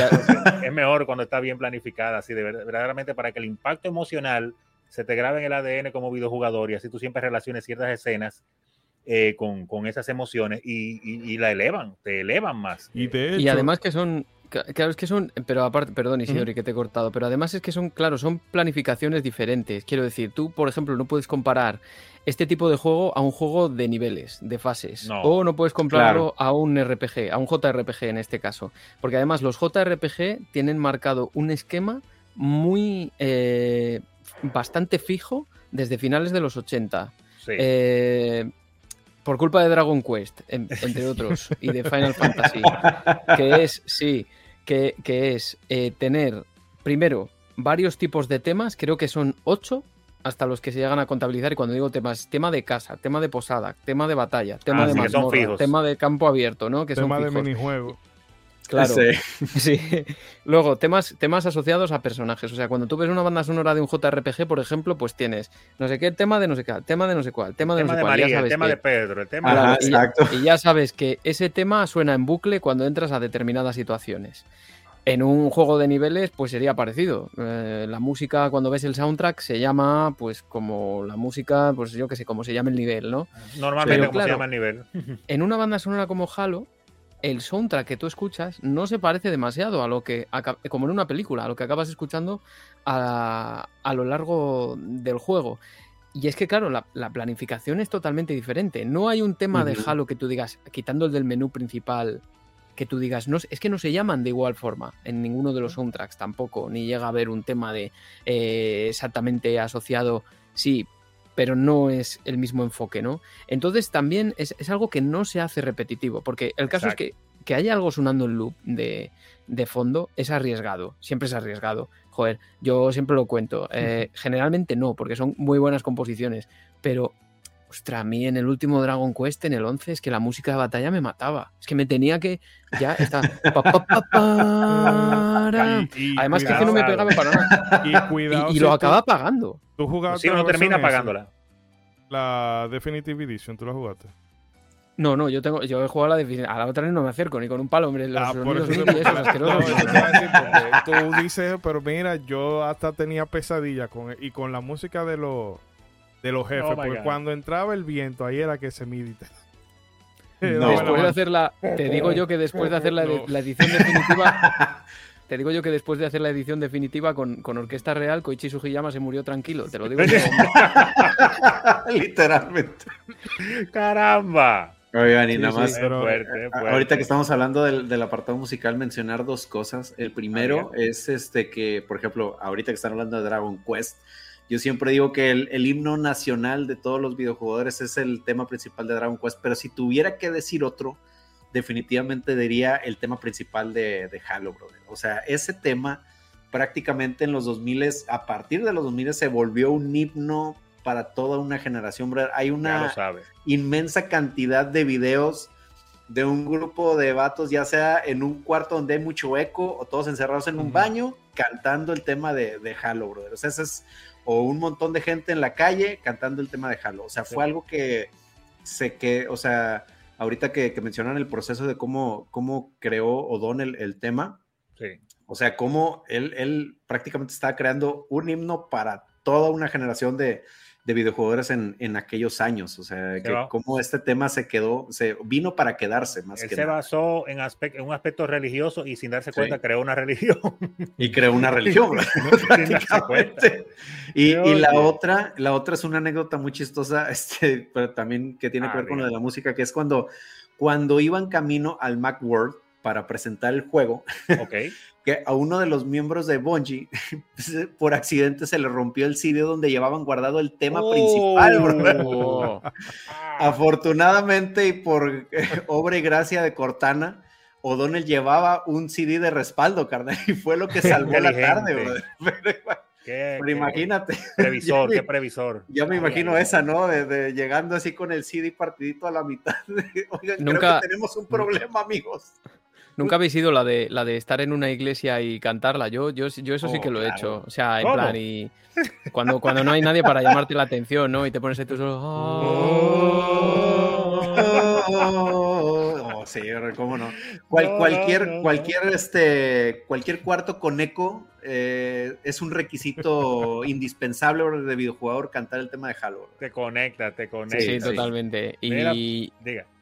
Y, y bueno, al final es una consecución satisfactoria de la prerrogativa. Lo que estabais diciendo, ¿no? Que al final era. eh, este, este juego, la narrativa está dirigida a, a mezclar varias cosas. Primero es tecnología alienígena, tecnología militar, digamos, yankee, por decirlo de alguna forma, y sobre Mm. todo mucha religión y mucho misticismo, ¿no? Y en este Sí. caso, lo elegido para el tema principal es un canto llano en modo dórico, así tal cual. O sea, un canto llano que de hecho tiene correspondencias con varios cantos llanos que se han Sí. escrito a lo largo de la historia. No, no es una composición original, ¿eh? no hay ningún canto llano que, que se le parezca. Además, yo un día me dediqué a buscar en las bases de datos de canto llano a ver si había algo con la secuencia de Halo. Por lo que fuese, ¿no? Est- esas cosas que. Eso, eso lo hago yo a veces. Es lo que tiene ser un friki. Y, Muy bien. Un Sí, día sí, me levanto y, y- déjame averiguar esto. 12 Y, horas y más luego, tarde. y luego, de hecho, lo leí, lo leí un libro de un autor que se llama Tim Summers, que se había eh, dedicado a, a analizar un poco cómo funcionaba la banda sonora y, y también había puesto eso. Y yo, ah, pues yo ya lo sabía eso, porque yo ya lo había hecho antes también, lo de buscarlo en las, en las bases de datos, que además aquí en- hay en la Biblioteca Nacional de España, en online, hay una herramienta maravillosa para eso, y no, no hay ninguna correspondencia. Pero luego además está, claro, está el tema de mezclar todo eso con, con los con mucha percusión, sobre todo con, con una banda sonora muy, muy tipo Hollywood y también con, con otro tipo de cantos religiosos. No solo estaría, digamos, el cristiano, sino que hay también cantos kawali de la Sí. parte musulmana de la India, que eso se utiliza para representar también al Covenant, que al final son como, digamos, la, el otro de este juego, ¿no? La otredad, que se suele decir. Se utilizan cantos mm, religiosos no occidentales. En ese sentido, es, es que es, es- es un- daría para un programa de pixel sonoro Claro. entero, por lo menos. Ok, seguro Soy que- mucho más. Estoy seguro que eso nunca va a pasar, ¿verdad? No, no. Eh, no lo sé. De momento no, porque ya, ya ha habido dos programas de Halo, entonces dedicados más o menos de una forma u otra. Entonces, de momento no, pero, pero sí, sí. Y además, no, no. ah, bueno, y un detalle interesante también de la música, en este caso, ya de puertas para afuera, eh, o sea, de lo que es fuera del ámbito lúdico, que es que fue una de las primeras bandas sonoras estadounidenses que se publicó grabada por orquesta en su tiempo, que la financió Neil Rogers, que luego sería el fundador de Something Else, que es uno de los sellos de, que publica música de videojuegos, mm, uno de los más importantes y relevantes que hay ahora, pero además, bueno, se grabó con la eh, Northwest Sinfonia de Seattle, en fin, o sea, Tirando la casa por la. Tranquilamente. es importante. Sí, sí, Muy sí. bien. Muy bien, muy bien. Eh, Bueno, quería a para. propósito de Diga, diga. que ahorita que se mencionó lo de los Yankees y todo eso, un, algo que había dicho Pablo Nao por aquí, por el grupo, de que nunca he jugado ni he visto nada de Halo por más de cinco minutos, es más lo que, experimenta, eh, lo que he experimentado es por el episodio de Pixel Sonoro. Ah, Dice que tocará ver este episodio, que él lo pone en el mismo saco que el Gear. Eh, al Gear y al Halo porque es sci-fi gringo de macho y, sí, de, de marín musculoso. Y vi el comentario ese y, dije, ya verás, la próxima vez que le vea le voy a dar un tortazo así virtual que... no, hombre, te, queremos, Pablo, te queremos. El amigo Mauri Parrapa dice que él jugó al 1 al, y al Rich. Bueno, jugó el, del 1 al Rich y que el 2 fue con el que más se divirtió. O sea que, Para que tú veas.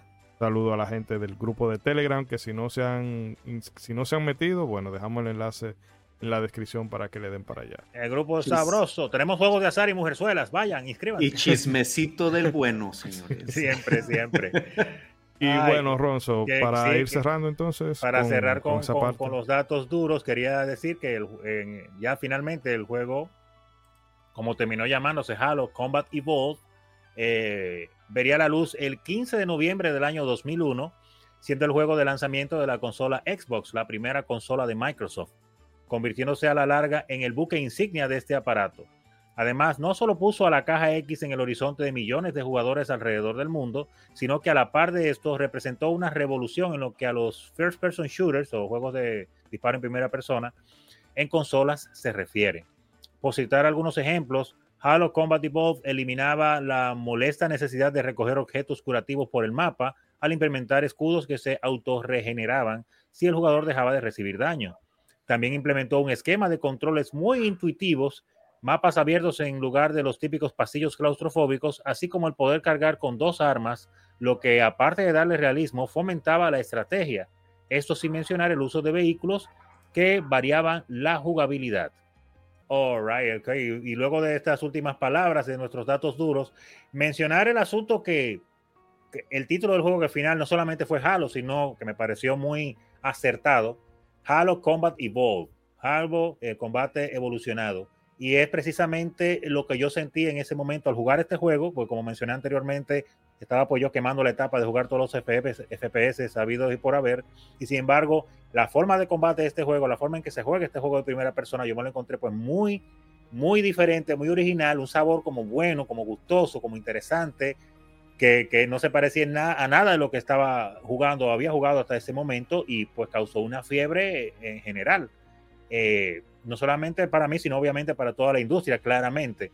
El shock importante, eh, solo para volver a mencionar, es el asunto de que este juego pues salió exclusivamente para la consola Xbox, lo cual fue un golpe duro para los jugadores de PC, que siempre fueron los, los reyes en juegos en esa época en cuanto a gráficos y principalmente en cuanto a juegos FPS y sin embargo, este FPS tan importante, Microsoft, que es una compañía primordialmente de juegos de PC, iniciando su entrada a las consolas, lo tira solamente para su consola casera. Y no solamente eso, que uno diría, bueno, pero quizá a los tres meses sale en PC, a los seis meses no, y el juego cosechando éxito y vendiéndose como la madre. Y, y, la gente sí, pero ¿cuándo sale la versión de PC? Y Microsoft.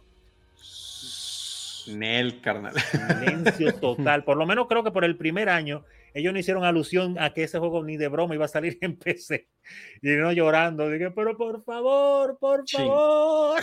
Y nada. Y yo no tenía Xbox, yo tenía PC. Tenía consolas y PC, pero la consola Xbox no la tenía, no tenía dinero para comprarla, lo siento. Tan buena consola que era, Dios mío. Pero yo creo que el título del juego le hace honor. Diga, diga. Tiene sentido, ¿no? Porque realmente, o sea, yo creo que hay veces que no somos conscientes del mérito que tiene haber sacado una marca de una consola, en este caso un hardware a flote, en esa época justo. Sobre todo con PlayStation 2. Es su mejor momento, PlayStation. Claro, o sea, y en parte seguro que fue gracias a este personaje. También, también por haber tenido fuera un producto nacional de Estados Unidos, evidentemente eso seguramente es innegable, pero, pero también por un personaje, ¿no? Si es que además se ha repetido a lo largo de toda la historia del videojuego. Si tú quieres triunfar en el mundo de las consolas, necesitas un buque insignia, un personaje que te represente. Y, sigue siendo el jefe maestro hoy en día y sigue siendo Halo. Entonces, bueno, yo también entiendo que tardas en sacarlo la versión en ordenador, pero, bueno, fue, doloroso. Pero claro, al final benefició a la marca. Sí, Sí, pues es que al final pues necesitaban este argumento para que la gente se comprara un Xbox. Entonces, y, para jugar online. Y para jugar online, que es uno, siempre ha sido uno de los caballos de batalla de Microsoft en general, el servicio online que tienen, claro. que, que además en Halo representó una de las o sea, era uno de, los elementos que hicieron crear comunidad alrededor de las, las Halo Parties estas que se formaban y todo eso. claro, a mí me, a mí me, eso me, suena muy a Big Bang Theory, o sea, yo nunca he estado en nada de eso, pero, pero debió ser, debió ser un fenómeno en Estados Unidos, em, especialmente en, universidades y en sitios donde los jóvenes se reunían, enchufar la consola para, jugar online a Halo. O sea, es que. y eso, eso en el año 2001 en consola no era normal, ni mucho menos. o sea, o sea, igual hay cosas que en las que puedes decir, no sabemos si fue el primero o no fue el primero. Por ejemplo, yo he leído que fue el primero que implementó satisfactoriamente el FPS para dos palancas de sticks en un mando. Mm. creo que sí. Ahí, igual sí, pero bueno, puedes, no dudas, pero online, lo que es consola online desde... Es que eso no estaba antes. No estaba, y yo de hecho no lo vi hasta. Yo no empecé a jugar en consola online de manera estable hasta que salió la generación de Xbox 360 y PlayStation 3. Ajá, sí. Porque yo era Sony. Cuando tenía PlayStation 2, yo era yo era Sony, yo iba a casa de mi prima y veía Halo y me daba una, me daba una envidia de la hostia. Lo bien que se veía ese juego, Dios mío, wow. Es que se veía, es que claro, yo no sabía, porque no sabía entonces muy bien. Eh, de componentes, esa cosa. No, porque, no, no, y no sabía de resoluciones. Yo, yo el caso es que veía eso y decía, la Play 2 se ve más borrosa. ¿Por qué? ¿Por qué? ¿Por qué se ve borrosa? Sí, la Play 2 claro, se un detalle ahora que tú mencionas eso del online, que en verdad Bungie primero dicen, eh, no solamente con este Halo, sino con los otros títulos que ellos desarrollaban, primero desarrollaban el online y luego era que hacían oh. la campaña de un solo jugador, que quizás por eso este, eh, eh, en este sentido el cooperativo, o sea, el online de Halo es tan robusto al punto que al día de hoy hay gente, o sea, hay yo busqué por ahí la versión de, este Halo, el Combat Evolve para, para Windows. Y de hecho hay una versión que te permite jugar al online. Todavía. y mucha gente, o sea, y hay mucha gente que está metida en eso, porque yo en la, versión clásica. Sí, donde yo encontré eso había comentario activo de gente de hacía un par de días. No diga remaster, que, que, no, jugando clásico ahí. Exacto. y bueno, al respecto de todo eso, Iván, me gustaría que, así mismo como había dicho Ronzo, de eso poniéndolo en retrospectiva, y en comparativa, no sé qué tanto era tú de First Person Shooter en aquella época. O en concreto, ¿qué representó Halo cuando tú tuviste el chance de jugarlo por primera vez? Pues, a ver, varias cosas. Primero, o sea, digamos que yo no había tenido Nintendo 64 y que probablemente el mejor representante de los FPS en consola había sido GoldenEye, precisamente hasta entonces.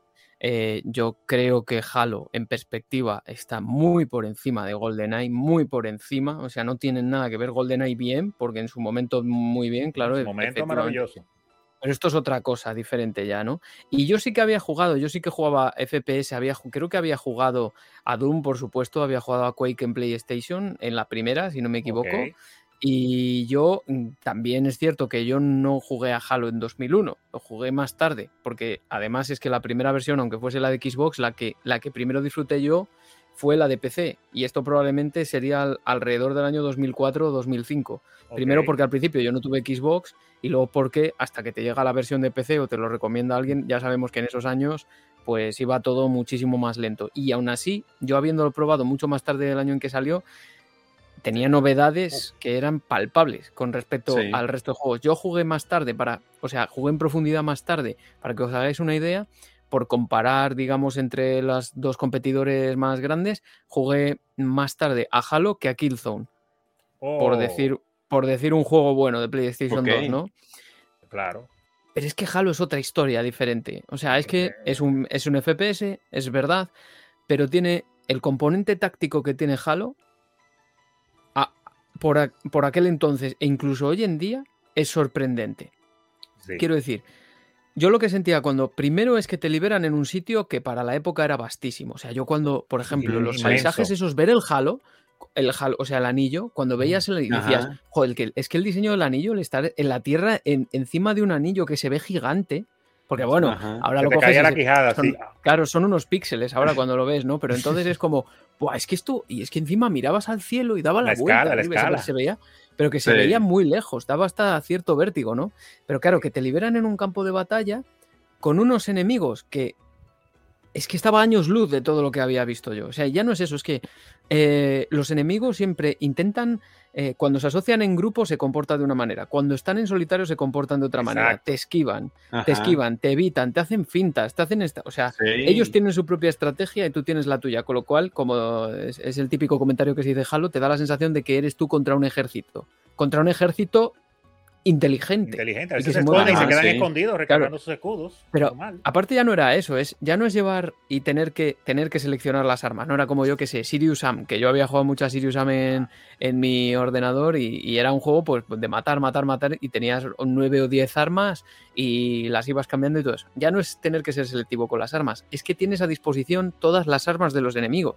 O sea, tú tienes que, durante la pelea, tienes que ir eh, también contrapesando qué armas te quieres llevar y cuáles no te quieres llevar en función de tus necesidades. Porque, por ejemplo, la pistola de, plasma, un tiro cargado de pistola de plasma rompe los escudos de los enemigos. De los Jackal, por ejemplo, que es, importante. o sea, tienes que tener en cuenta que te van a aparecer enemigos que se cubren con escudos. O ya no digamos cuando aparecen Hunters o algo así, los, los grandotes estos de los cañones de plasma, ¿no? Que son una pesadilla porque encima suelen aparecer de dos en dos. O sea, es. Yo lo que sentía sobre todo es que, primero, que no era lineal, que sí que lo es, pero, no, pero no, te da esa sensación. Claro. Y luego que cada partida es diferente. O sea que tú esa zona la puedes superar, superar de, múltiples formas. Y entonces eso para mí era. Entonces es que se notaba. Ya se decía, es que esta vez lo he pasado de esta forma, me han matado, he intentado hacerlo de otra manera, incluso asociándome con los propios compañeros de equipo. Y Exacto el resultado es totalmente diferente y acaba superando la zona. Y ya no digamos, luego claro, se mete el tema de poder coger los vehículos de manera libre. Eso era la hostia. Sí, eso, fue, eso fue un acontecimiento. coger las naves. Es que cogías las naves. O sea, yo cuando. Porque, vale, lo del Warthog, lo del, lo del todoterreno, vale, que a mí me, siempre me ha parecido una puta mierda. O sea, las armas de la ONSC me gustan Así hablando mal y pronto. el, rifle de asalto me, el rifle de asalto me gusta. La pistola me gusta bastante. Pero el resto, y los vehículos, donde estén los de los Covenant, que se quite el resto, vamos. Bueno, pero claro, pero, pero la primera impresión fue, fue, muy buena. Yo te lo digo porque en el momento, cuando la primera vez que, lo jugué, que veis muchas personas jugándolo, el primer equipo que te, vehículo que te dan, pues claro, es el, el Warthog. Y, y yo eh, recuerdo que, que por alguna razón, diga. Eh, la gente que ponga F en el chat por todos esos compañeros que yo aplasté con el, con el Warhol. Porque yo lo viraba, bla, bla, bla, y yo me quedaba buscando. Vea, acá hay el compañero que andaba conmigo cuando yo miraba el piso, estaba, aplastado.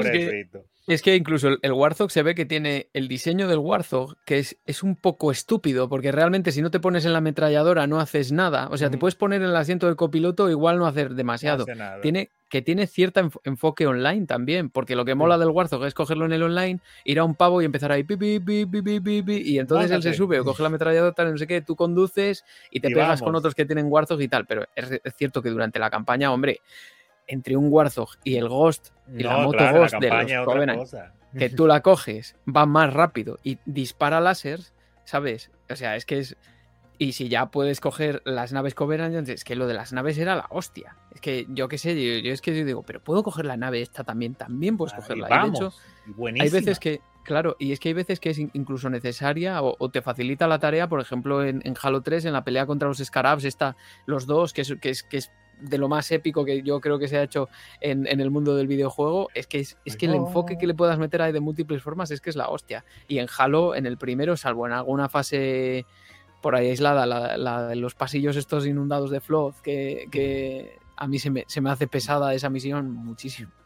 Pero, quitando eso... El flood con el lanzacohetes es materia de me. ay, ay, ay. No, pero yo te menciono el vehículo mucho porque, nada más para hacer comentario, porque en esa época la fiebre con Halo fue un asunto tan grande que con ese primer vehículo que te dan, y la, gente se lo disfrutó tanto que, que hubo una, discusiones larguísimas hablando solamente de las físicas del vehículo, como que eran la, la, octava maravilla del mundo, las físicas que tenía ese vehículo y la manera de manejarse. Pero ya uno lo juega ahora, unos cuantos años después y dice, pero este vehículo no se maneja bien. Nunca se controló demasiado bien. Eh, pero, te digo, pero en aquella época era una cosa maravillosa que la gente dedicaba horas hablando de la física y del manejo. En esos años era la octava maravilla. A mí lo de estaba vuelta loca con eso. Lo de acelerar con el joystick y girar con el con el con el, con el joystick de la cámara es que a mí eso me mata, no sé por qué, o sea, es, como, como... que estuviera al revés, yo no entiendo. a mí me choca en el cerebro, me choca en el cerebro, como que estoy al revés, estoy haciendo algo algo que no es. Sí, sí, totalmente, pero bueno, a ver, es cierto que era muy divertido conducir el Warthog. O sea, era más divertido conducir el Warthog que otros, eh, y sigue siendo, que otros vehículos, pero a mí me gusta estar en la ametralladora. O sea, a mí me gusta coger algo que puedas matar también. Por eso me gusta mucho el Scorpion, por ejemplo, el tanque, cuando lo coges, mucho mejor. Que en este no, pero en otros Halo es como las misiones de, Scorpion, que son bien diseñadas para aprovecharlo. claro, claro, claro. Por cierto, en esa zona que está ahí ahora mismo en pantalla, yo pasé la mil y una por lo oscuro que es ese, ese sitio. Y bueno, en algunos niveles era... Eh, eso yo creo que fue de las cosas que me hizo un poquito como que me chocó era el nivel de oscuridad del juego, que a veces yo decía, ven acá, pero esto no es un survival, porque... Suerte tiene, el, flashlight para... No, el asunto es que el flashlight para lo que hacía y ah, bueno, no sé si en la... porque también se gasta y yo tuve que meterme a la configuración y subirle el brillo a lo más que se, se pudiera. porque había veces que yo me quedaba, ven acá, ¿por dónde tengo que ir? Y cuando ilumino, yo me di cuenta que yo he pasado por la puerta 10 millones de veces, pero... Y no la veía. Pero nunca la vi. Es verdad, es verdad. Y, bueno, siempre tienes siempre tienes la inquietud esa de que vaya a salir un élite con la espada por detrás, porque ya sabes que además, en cierto nivel de dificultad, una espada de Sangeli de estas es, es mortal. Pero lo que mola luego cuando, cuando coges la espada. ¿Y por qué te lo tienen que poner invisible? Que eso es la otra cosa. Ah, pues por ahí hay ah, eh, O sea, igual se ve un poco como. Eh, no sé, como Predator. Pero yo, sí, si ya eran visibles, y si visibles ya eran incómodos, ¿por qué me lo tiene que poner invisible? Bueno, mezclando géneros para mantener el horror ahora. Además, el paso, el paso lateral ese que dan los élites es que te mata. O sea, tiene algo porque al final es solo un paso lateral, pero el paso lateral ese que dan al lado de otro es que te mata, macho. O sea. Qué, rabia da. Pero tú sabes que sí yo reconozco, y disculpa que me metiera ahí. Eh, es que el, te hace que tú le temas al Covenant, tú le tengas miedo y como diría la gente, eh, como dice a los Covenant no hay que tenerle miedo, hay que respetarlo. Como debe eh, ser. Porque en verdad. No pasar como Rambo quitándolo todo. Cuando tú ves una nave desaterrizando y, soltando enemigos, tú te pones en tensión porque la forma en que el juego te los presenta es realmente una amenaza. Porque en otros juegos tú ves, ah, bueno, son solamente enemigos a los que yo tengo que, que dispararle, pero también por el mismo tema de, del lore, que ese inicio también me recuerda un poco al Star Wars, cuando Pilar O'Bottom está escapando de, de, Covenant, valga la redundancia, y tiene que salir de la nave y aterrizar en el planeta para tratar de reorganizarte y eso. Eh, pero ese sentido de amenaza sí lo logran los enemigos, que eso se complementa con lo que hablábamos ahorita de la inteligencia artificial tan afinada que tiene. Totalmente novedosa en esa época, increíble y sorprendente. Eso fue otro tema largo a discutir en las revistas. Y que cosas que damos ya por sentado en cualquier FPS, o sea, te enteras que pues, este juego las estaba innovando en, a principios de los 2000, O sea, el simple hecho este de autorregenerarte, que es como que ya algo que tú asocias inmediatamente a cualquier este, juego en primera persona o shooter de primera persona. Sí, que está muy común ahora. Y como eh, y cómo Halo lo, venía proponiendo, o sea, inclusive ciertas virtudes del, autoapuntar, eh, Halo las estaba proponiendo en esos años, o sea, entonces, como aún, aparte de, dar como algo fresco al género, pues vino todavía a imponer cosas que se quedaron ya para siempre, Ordecjon ahí.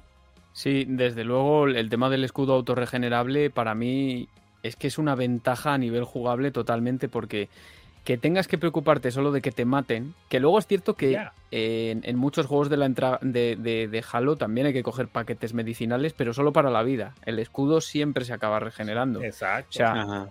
pero claro, igual no somos conscientes de lo mucho que cambian las mecánicas posteriores, que igual es, es el valor que le estamos restando ahora a posteriori a este juego, porque luego realmente la mayoría de los juegos FPS, como dices tú, César, implementaban el tema. No, ya no escudo recargable o daño recargable o lo que fuese, porque yo creo que, joder, una de las peores barreras para jugar a FPS antiguos es el tema de tener que estar buscando vida. O sea, porque es que, claro, te están, te están disparando mucho. Y sobre lo que decía Isidori de los enemigos y que suponía una amenaza, sí y no. O sea, no hay nada más satisfactorio que ver a los grunts huyendo Ah, cuando sí. están huyendo.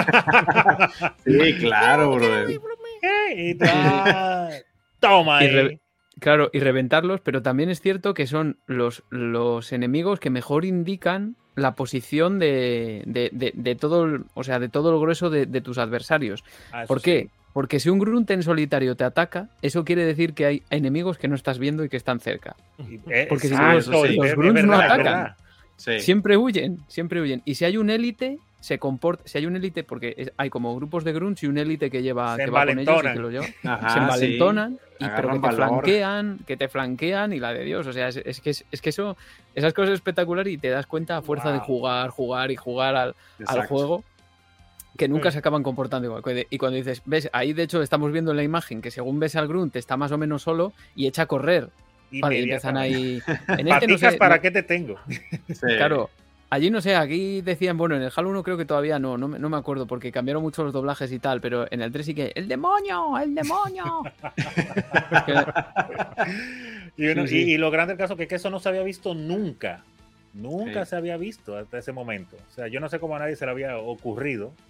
Y, y se habló mucho también de eso, de la, de la inteligencia artificial, de cómo la hicieron. Seguro un algoritmo súper simple para los estándares de ahora, pero en esa época era algo nuevo. Nunca sabía, yo nunca había visto eso, por eso se hablaba tanto en las revistas. Y, y le trajo un sabor al, al juego y a la saga increíble.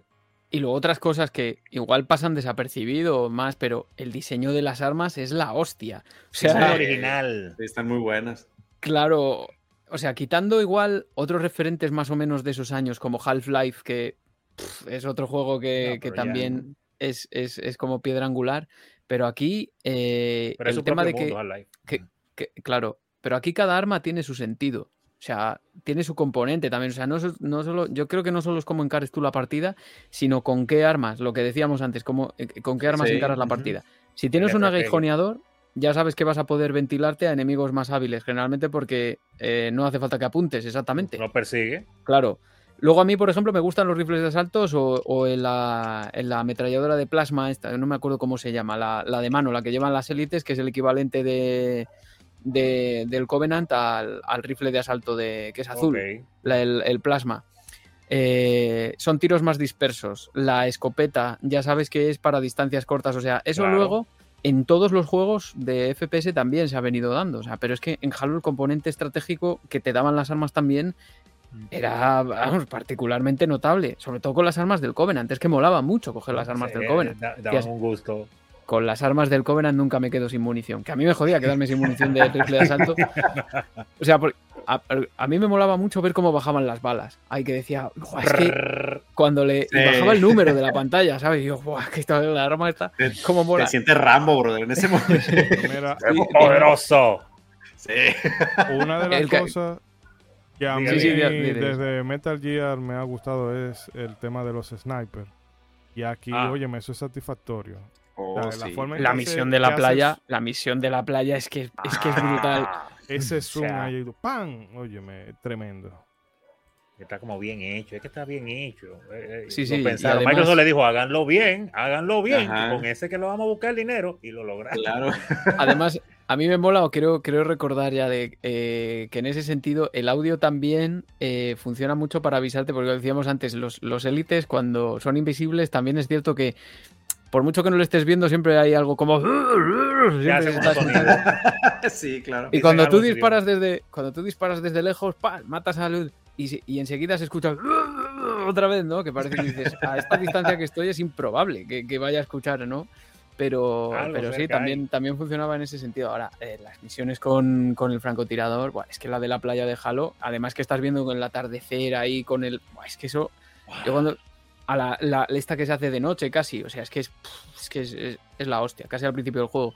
Eh, ya os digo, o sea, eso fue algo interesante, la, manera en que ellos lograron, como menciona el artículo, claro, los datos duros, no concentrarse en, el clásico andar en pasillos o en cavernas o en cuevas, sino esa variedad de, tipos de, escenarios combinado con los escenarios en los que puedes usar vehículos. Hay escenarios que son por dentro, porque el primero es puro pasillos, cuando, cuando es la introducción del juego y después que te sueltan en el aire libre. Entonces, es como que para que tú no te satures de, de, siempre lo mismo, siempre lo mismo. Y de hecho, que también tiene zonas pasilleras también bastante. No, las tiene, claro, por eso digo que no son todas, que no es 100% del juego, como hay Pero en ciertos cuartos te dan esta como que sensación de ahora, como ahora bien llamados mundo abierto, pero te dan como que esta libertad de hora, órale, más, aquí está esto. Grande. A explorar y, por ahí te encuentras el camino que hay que seguir, pero te dan como que esta libertad y esta apertura a ir a a checar los rincones de, los escenarios. Está muy chido eso. No, y que cuando se reutilizan escenarios, porque en verdad lo hacen, tratan de no ponerte a hacer lo mismo. O sea, varían un poco de que la estrategia y los enemigos con los que tú te enfrentas eh, sea distinto. Porque obviamente, eh, no, o sea, el juego, un juego no puede ser todo el tiempo novedad, novedad, novedad, novedad, novedad, porque de hecho lo hemos visto con franquicias que reutilizan, lo hablábamos en, no recuerdo en qué programa, de que la gente no puede pretender de que si yo desarrollo un motor gráfico y ah, eh, la otra secuela tú quieres que yo haga totalmente algo totalmente radical. juego de cero. No se puede porque hay que reutilizar los assets, lo mismo con, con este título que si se limitara solamente a los, eh, bueno, este nivel lo viste una vez y más nunca, pues la aventura sería mucho más corta. Y yo no veo mal eso de que se hagan remixes de, niveles siempre y cuando haya algo fresco, que no sea eh, mero backtracking como hacen algunos juegos que ya cuando no encuentran qué hacer, ah, te mandamos para un dungeon que tú visitaste, eh, visitaste hace 10 horas para que vaya y haga lo nuevo. A, mí, fíjate, algo que me, que me gustó mucho de, los niveles, que precisamente desde el principio del juego te, te, lo, te hacen experimentar esto, que por ejemplo para los que nos están viendo en YouTube, eh, eh, justo eso está sucediendo. O sea, no es como que necesitas a fuerza estar en un punto preciso del mapa para que la acción ah, eh, o las acciones de los enemigos empiecen a pasar. O sea, tú puedes estar en, X, en X punto, exactamente que lo triggeré. Tú puedes estar en un punto X del mapa y tú a lo lejos ves una nave de los Covenant que ahí va a lo lejos, ahí va, está ahí como que planeando y ya ves que baja y de ahí nada más a lo lejos ves a toda esa bola de enemigos que, se, que van a buscarte y dices, oye, no manches, o sea, cómo estos detalles te hacen sentir como el entorno muy vivo, de que aunque tú no estés cerca de la acción, no, no importa, compadre, los enemigos te van a ir a buscar, o sea, no es como que te puedas quedar ahí bien chilling este, en una parte del mapa, o sea, la acción va a seguir sucediendo y a mí me llamó muchísimo la atención este, estas, estas virtudes del, juego, o sea, la verdad es que es, algo que se aplaude mucho.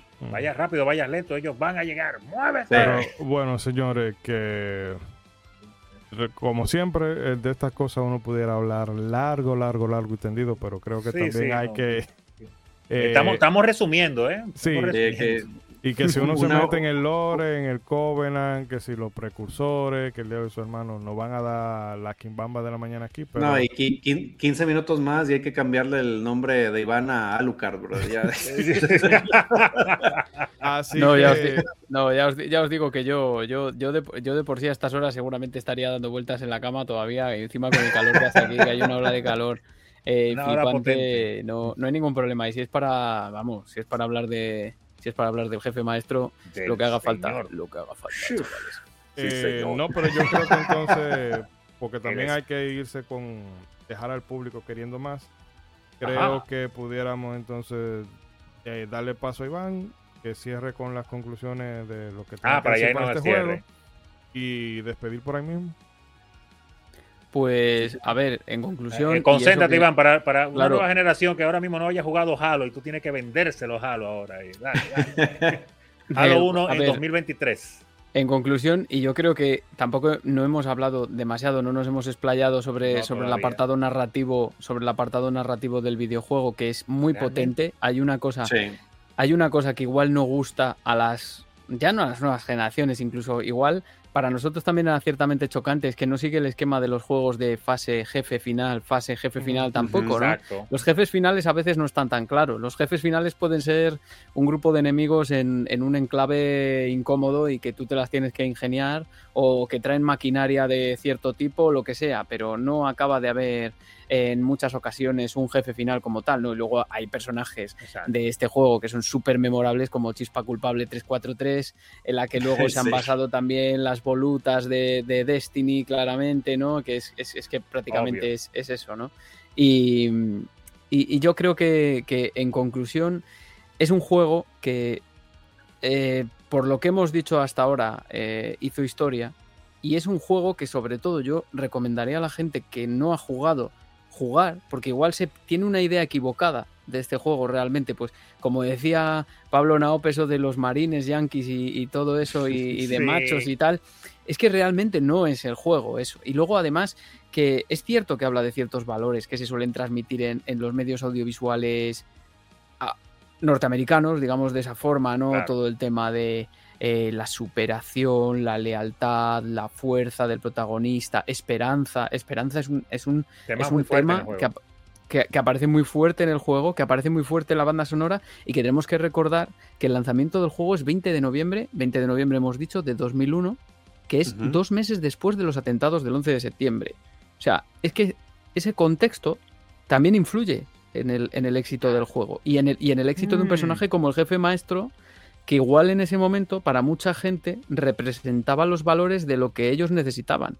O sea, es que en esa época era muy oscura en Estados Unidos. Había mucho miedo también al terrorismo exactamente y el jefe maestro es cierto que encarna ciertos valores de lo que se ha pretendido transmitirnos también en, las películas yankees y en las series yankees, eso es cierto, pero que tiene un trasfondo diferente también, que, que le da una vuelta de tuerca, que no es no es solo eso, sino que además cuando le vas conociendo se ve que es un personaje eh, que en muchas ocasiones no actúa por voluntad propia, que acaba estando ciertamente torturado, que tiene dudas, que más que probablemente acaba enamorado de una inteligencia artificial como es Cortana, que nunca se dice que esté enamorado de ella, pero hay algo ahí, ¿no? O sea, el, espectador puede pensar que, acaba estando enamorado de Cortana, no se ve en este juego, se ve siguiendo jugando a la serie y yo creo que vamos, teniendo además la facilidad de acceder que se tiene ahora, no solo a través de Game Pass, no, no, no porque esté en Game Pass, sino porque hay un remake, al menos,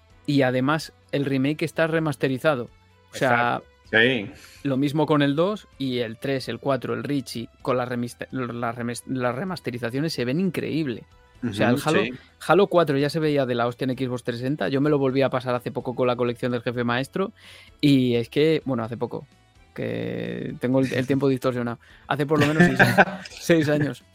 Y, y, se, sigue, se sigue jugando muy bien. O sea, aparte, de, aparte de cómo se ve allá, de cómo sea el apartado, digamos, técnico, se sigue jugando muy bien. y yo creo que sigue teniendo intacta esa, esa sensación de, de, de de, estrategia, de individualismo también, con, frente, a, frente a una horda de enemigos que son inteligentes y, que tú te las tienes que ingeniar también para utilizar todos esos recursos que te da el juego, pero vamos, que está intacto. Yo lo recomendaría a prácticamente todo el mundo. o sea, ahora mismo igual no te causa la misma impresión que te iba a causar. Igual ahora nos está escuchando aquí ponerlo por las nubes y lo ves y dices, bueno, pues es un FPS normal. Pero en su época no lo era, para nada. Vamos. Entonces, para nada. Y que como quieran que, lo jueguen ahora, que lo jueguen ahora. Ok, si lo ven visualmente va a decir, ah, pero estoy viendo un FPS normal, pero juégalo. Pero mira, una de las cosas de Halo que se es también fuera del tema de los marines y de Go, Go, Go, Go, Go, Move y toda esa vaina de, de, la camaradería y demás. También me gusta mucho porque toca el tema de lo que puede ser eh, o las consecuencias de la religión malentendida. Bueno, también, también. Todo, todo el, o sea, todo el tema que hay con el Covenant precisamente viene por la forma en que ellos entienden la, la, Como la, interpretaron. religión, exacto. Que no tiene nada que, nada que ver con lo que ellos creen. Pero bueno, eso lo hemos visto, se ha visto muchas veces en, otro, en otros medios pero no es un, es un tema que no tiene fecha de caducidad. Bueno, y es no que era al para al nada final- recurrente en esa época en los FPS, para nada. Claro, es que al final la, la mezcla, esa mezcla es, es explosiva en cierto sentido. y También tenemos que pensar, otra vez volviendo al contexto, en, en la, la- la tradición que hay en, en Estados Unidos también de sectas. O sea, es que Bastante. de historias con sectas. O sea, la- las sectas están en todas partes, pero digamos que, que en Estados Unidos hay como un componente mítico también en torno a las sectas, ¿no? Por decirlo de alguna forma. eh, bueno, eh, todo el tema este de Charles Manson y toda esta movida, ¿no? Que son Y como, la como cienciología, que uno, Tom Cruise, Ah, sí. que uno, ah, Tom Sí. Cruise muy áspero, muy Lo- áspero, lo pero quiere Tom mucho, Cruise pero- creen una vaina no tienen ni pie ni cabeza, pero en fin. Claro, Pero- entonces, entonces yo, yo creo que también el juego da, da esa perspectiva, porque al final el Covenant es, actúan como una secta, se comportan como una secta y se acaban destapando como una secta en la que sus propios miembros, no en Halo Combat Evolved, pero en Halo Combat Evolved ya se ve que es un error la religión, o sea, que van encaminados a destruir toda la galaxia, que es precisamente lo que se trata de lo que se trata de, De- impedir. Y, y yo creo que es una crítica también feroz a las guerras que se crean por religión, eh, sobre todo, no hay un enfoque claro, que a mí eso me gusta, de quién es el- quiénes son los buenos y quiénes son los malos. Hay personajes que se pasan de un bando a otro, que van cambiando de opinión. Eh, la peña de la UNSC tampoco es que sean la madre Teresa, precisamente, empezando por la doctora Halsey. O sea, es que estamos empezando, hablamos, ya empezamos porque los protagonistas en cuestión, que serían los soldados Spartan, son gente torturada hasta la saciedad desde niños para convertirlos en, en soldados eh, biónicos y modificados genéticamente para combatir y no tener ningún tipo de sentimientos por una persona que en principio el fin es justificable, pero los medios no son nada justificables, ¿no? Para que al nada. final, claro, entonces yo creo que además el juego trae más temas, ya no solo el de la religión, también el de la, yo qué sé, habl- hablar de que ahora está, por ejemplo, muy, muy de moda hablar de modificaciones genéticas, de embarazos al- en vientres de alquiler, etcétera, etcétera, ¿no? Y eso yo creo que también lo pone de relieve el juego. En plan, si es justificable experimentar con humanos o lo que sea para alc- alcanzar ciertos fines. Eh, quiero decir, moralidad a nivel biológico, ¿no? Yo creo que eso también se pone ahí y se, se pone más todavía conforme avanza la serie y otras cosas también, si se pueden formar relaciones, eh, relaciones profundas con inteligencias artificiales, que entonces Exacto. pues igual lo considerábamos una bobada, pero ahora seguramente hay mucha gente que, que- que- que habla con inteligencias artificiales y que se siente acompañada por inteligencias artificiales. Yo lo mando. ¿no? Sí. Y adicional a eso, Los, eh, los japos, eh, brother. eh, cómo, cómo, cómo se relaciona con, ya que mencionamos a Tom Cruise, con la última película de Tom Cruise, que trata de lo mismo, una inteligencia artificial que se quiere robar. Y aquí se querían robar a Cortana al principio. Totalmente. Sí, Increíblemente casua- casualidad.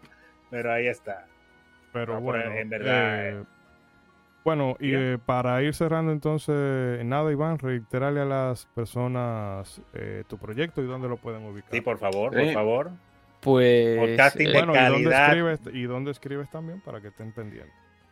Sí, a ver, eh, Pixel Sonoro lo podéis encontrar en, yo diría que de las plataformas de podcasting principales, estamos hablando de Evox, Spotify, Apple Podcast, Amazon Music, Google Podcast, eh, Good Pods también, Podnation, por supuesto, que es uno de los feeds, aunque yo creo que nadie va a Podnation, pero bueno, el caso es que ahora mismo nos, ahora mismo nos, nos sirve bien y funciona bien y bueno, el caso es que no hay dificultades para encontrar el podcast y también actualmente pues colaboro como redactor ocasional en, en una revista, en la revista España Games Tribune, GTM, que si tenéis la oportunidad de leerla, de leerla físicamente, diría que es uno de los puntos fuertes de la revista, la calidad que tiene como producto físico, eh, sobre todo si sois de España, que lo tenéis mucho más fácil, ahora además se venden Claro. todas las tiendas game, eh, que la adquiráis y os suscribáis si queréis, porque de verdad que es un producto premium, no os vais a arrepentir. Y no, no solo por los contenidos o porque escriba yo, lo que sea, la verdad es que cada revista es, es una cosa diferente, es, es una obra de arte, la verdad. Involucra el trabajo de muchas personas, no sé, da gusto, da gusto estar ahí, es un orgullo para mí y me, vamos, me complace mucho y, y- y- y, vamos, totalmente recomendable. Qué bueno, qué Bueno, bueno. pues Súper bien. a la gente les recordamos que en la descripción están todos los enlaces Ah, sí. para chequear Pixel Sonoro y sobre todo para que complementen ese programa con Cortis Spicer hablando de cómo se compone la música para un Halo, el Infinite en concreto. Eh, um, Ronzo, nada. Dígame usted. Eh, concluye y cierra. Ah, no, un abrazo súper sensual a todas las personas que llegaron al final. Porque después que usted llegó a este final, que a nosotros se nos ha ido el tiempo rapidísimo, pero yo creo que llevamos un buen rato realmente, no ha chequeado la hora. Eh, eh, pues usted de verdad nos quiere, nos adora o adora a Halo, y lo menos yo puedo ofrecerle mi cuerpo en sacrificio. Mm. Así que un abrazo sensual para todos. Y claro está, agradecer a, a, como siempre a mis contertulios de, de siempre por estar acá. Y a usted, claro está, señor Iván, que bueno compartir, por, para mí, por principalmente primera vez que, que comparto y lo veo acá en, en, video. Un placer, ha sido de verdad muy agradable tenerlo por acá y engrandece usted nuestro podcast teniéndolo acá y, y, escuchándolo acá con su voz normal y como quiera se oye como tan relajante, porque yo escucho el podcast y me relajo escuchándolo, pero hasta aquí haciendo chistes se escucha relajante. no, no, por favor. O sea, yo estoy, estoy encantadísimo y precisamente si, si ando por aquí a las 5 menos 20 de la mañana, aparte de por el Uf, insomnio, es porque, es porque soy... es porque soy un, un admirador total de, de, de, Modo 7 y, y, más que eso me, me, considero un amigo. O sea, claro, para que os hagáis gracias. una idea, tengo pocos grupos de Telegram y el que más miro es el vuestro, con diferencia. sí, sí. No, usted, porque usted, sí. Usted es miembro no sé, de la familia, señor. Me, me, gusta mucho el buen rollo que tiene el, el programa y yo, y yo tengo muy buen rollo con otros tantos y todo eso, pero yo además eh, aparte de colaborar con César, con todos los programas que hemos hecho de cosas que se parecen a cosas, que ya sí. son tres, y los que quedarán por venir seguramente, pues, en fin, yo me, me, siento como en casa aquí. Ya, ya tenía ganas de venir solo para, para hablar de, de, de, cualquier cosa. Y qué casualidad que haya sido Halo, que es de mis juegos favoritos, pues, pues nada, eh, doblemente agradecido. Para la próxima sí lo grabamos más temprano, no hay problema. Pero, bueno, pero, eh, eh, ¿no diga? Digo, un domingo una cosa de esa. Sí, lo cuadramos. Y ya claro está, entonces ahí le paso la palabra al señor Trumpetman para que también se siga despidiendo de todas de las muchachas, digo, de los usuarios que nos están acá observando. No me funes, por favor, no me funes. Perdónalo a mí. No, pues primero que nada, pues muchas gracias a, a Iván por, por, su tiempo, por venir acá a tirar buen rollo. Él sabe cuánto lo apreciamos, pues prácticamente ya es un miembro de la familia de la casa de modo 7, este, y pues él, él, sabe que nos pone muy contentos que, que, venga a aportar con todo lo que sabe acá modo 7. Entonces, sí. pues primeramente muchas gracias Iván por, por pasarte para acá. Este, y pues también muchas gracias a ti que estuviste aquí en el chat, este, comentándonos cosas. Si tú llegaste hasta aquí, tú, tú eres el verdadero jefe maestro sí, de modo 7, señor. Sí, así es. Y pues muchas gracias por, por estar acá, por dejar tu like, tu comentario, por apoyarnos. Este, la verdad ha sido un gustazo hablar de este juego que vino a poner un portazo sobre la mesa en aquellos 2001 de decir, señores, aún hay mucho que decir en los first person shooter, aún hay mucho, hay mucho que aportar. La verdad es que vino a revolucionar. Mira, ahí está el Míralo Masterchef, ahí. ahí. está el mero mero. El, el Masterchef dominicano, ahí está. El dijo, Masterchef dominicano. Y dijo, en materia de FPS dijo tanto que no se ha vuelto a decir más nada. vino a imponer cosas que se quedaron, vino a imponer un himno que toda una generación sigue cantando, entonces la Increíble, verdad es que es, ¿eh? Es una franquicia que, que pues obviamente eh, grabó con letras de oro su nombre en la historia de la industria de los videojuegos, así que si tú tienes la oportunidad de, de poder eh, echarle la mano a alguno de los juegos de, de Halo, Halo, como sea que tú le digas, de verdad te lo recomendamos muchísimo y pues nosotros nos vemos por acá en otro próximo modo 7. Y pues antes de que nos despidamos más, algo que se nos olvidó en el programa pasado. Ah, dígalo, dígalo. Felicitar rápidamente al señor Alex Villamar, al buen Vigi Senpai, porque que nos acompañó acá en el episodio de Super Mario, la película. Oh, sí, sí. Este, en, en la película reciente de las Tortugas Ninja tiene el privilegio de darle la voz a Leonardo, carnal, tranquilamente. Así que eh, un, un Está un abrazo bien. a buen Billy Sempa y una felicitación muy grande. Desde está picando, eh, está picando. Vengan a modo 7 porque así fue con Toño. Toño vino y a la semana, ¡pan! Editor de IGN Latinoamérica. Ya. Sí, así que ya, ya lo sabes, Iván. Te, te, espero un futuro brillante, brother. bueno, ay, señores, ay, ay, eh, nada. Antes de cerrar, recordarles el episodio, bueno, el, la video reseña que hicimos sobre los ah, Zelda sí. de Capcom. De Capcom. Está, bueno, está ahí en, el, está, en los está guapísimo, el, el vídeo ese está guapísimo. Yo me lo vi el otro Gracias. día y fel- felicidades de corazón, en serio, ¿eh? No, Uf, no porque seáis mis colegas ni nada de eso, me encantó el Ah, vídeo. Estaba, pero- y estaba editado brutal, además, muy bien, muy bien. La semana que viene vamos, Experimentando y haciendo cosas Sí. nuevas. la semana que viene vamos a ver entonces con qué, qué tema le ponemos. Ya le le, sorprendemos. sí, le, le anunciaremos por las redes. Así que, por favor, eh, también dennos su feedback si entienden que hay algo que. algún tema que les gustaría que, le- que toquemos en ese formato. O alguna cosa que ustedes entiendan que se puede mejorar. Bienvenido sea. Eh, recordarles también que se suscriban. Que poco a poco, Sí. poco a poco vamos llegando a los, a los 500 suscriptores, como que no quiere la cosa. Y que sigan compartiendo con personas que ustedes entiendan que esto les puede interesar. Iván, de verdad que mira, eh, o sea, esto es impagable.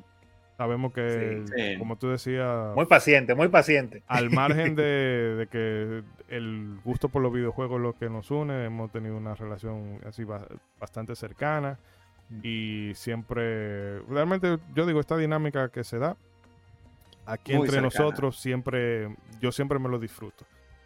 Debo decir que no me lo disfruté tanto como el episodio, el segundo episodio que hicimos de cosas que se parecen a cosas. que Ah, todavía ya, bueno. ese día, Búsquenlo, ese día señores, todavía- búsquenlo. no, no, porque no fue tanto lo, lo que se No, vio en el- programa.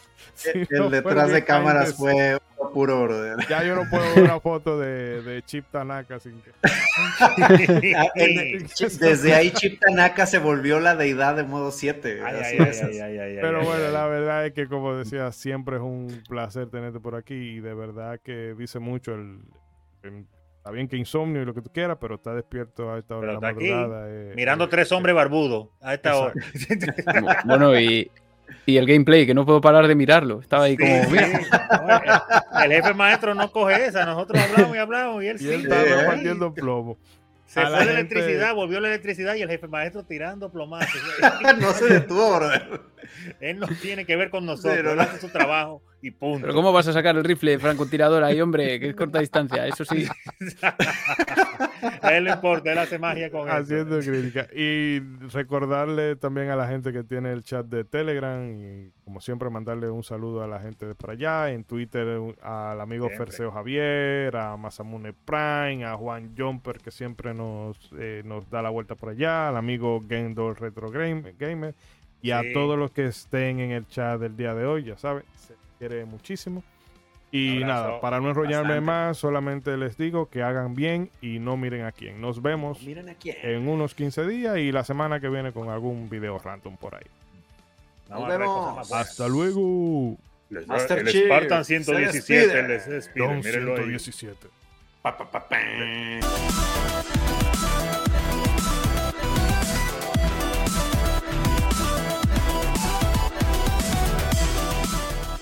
Modo 7 Podcast. Un espacio dedicado a lo mejor del videojuego retro y no tan retro.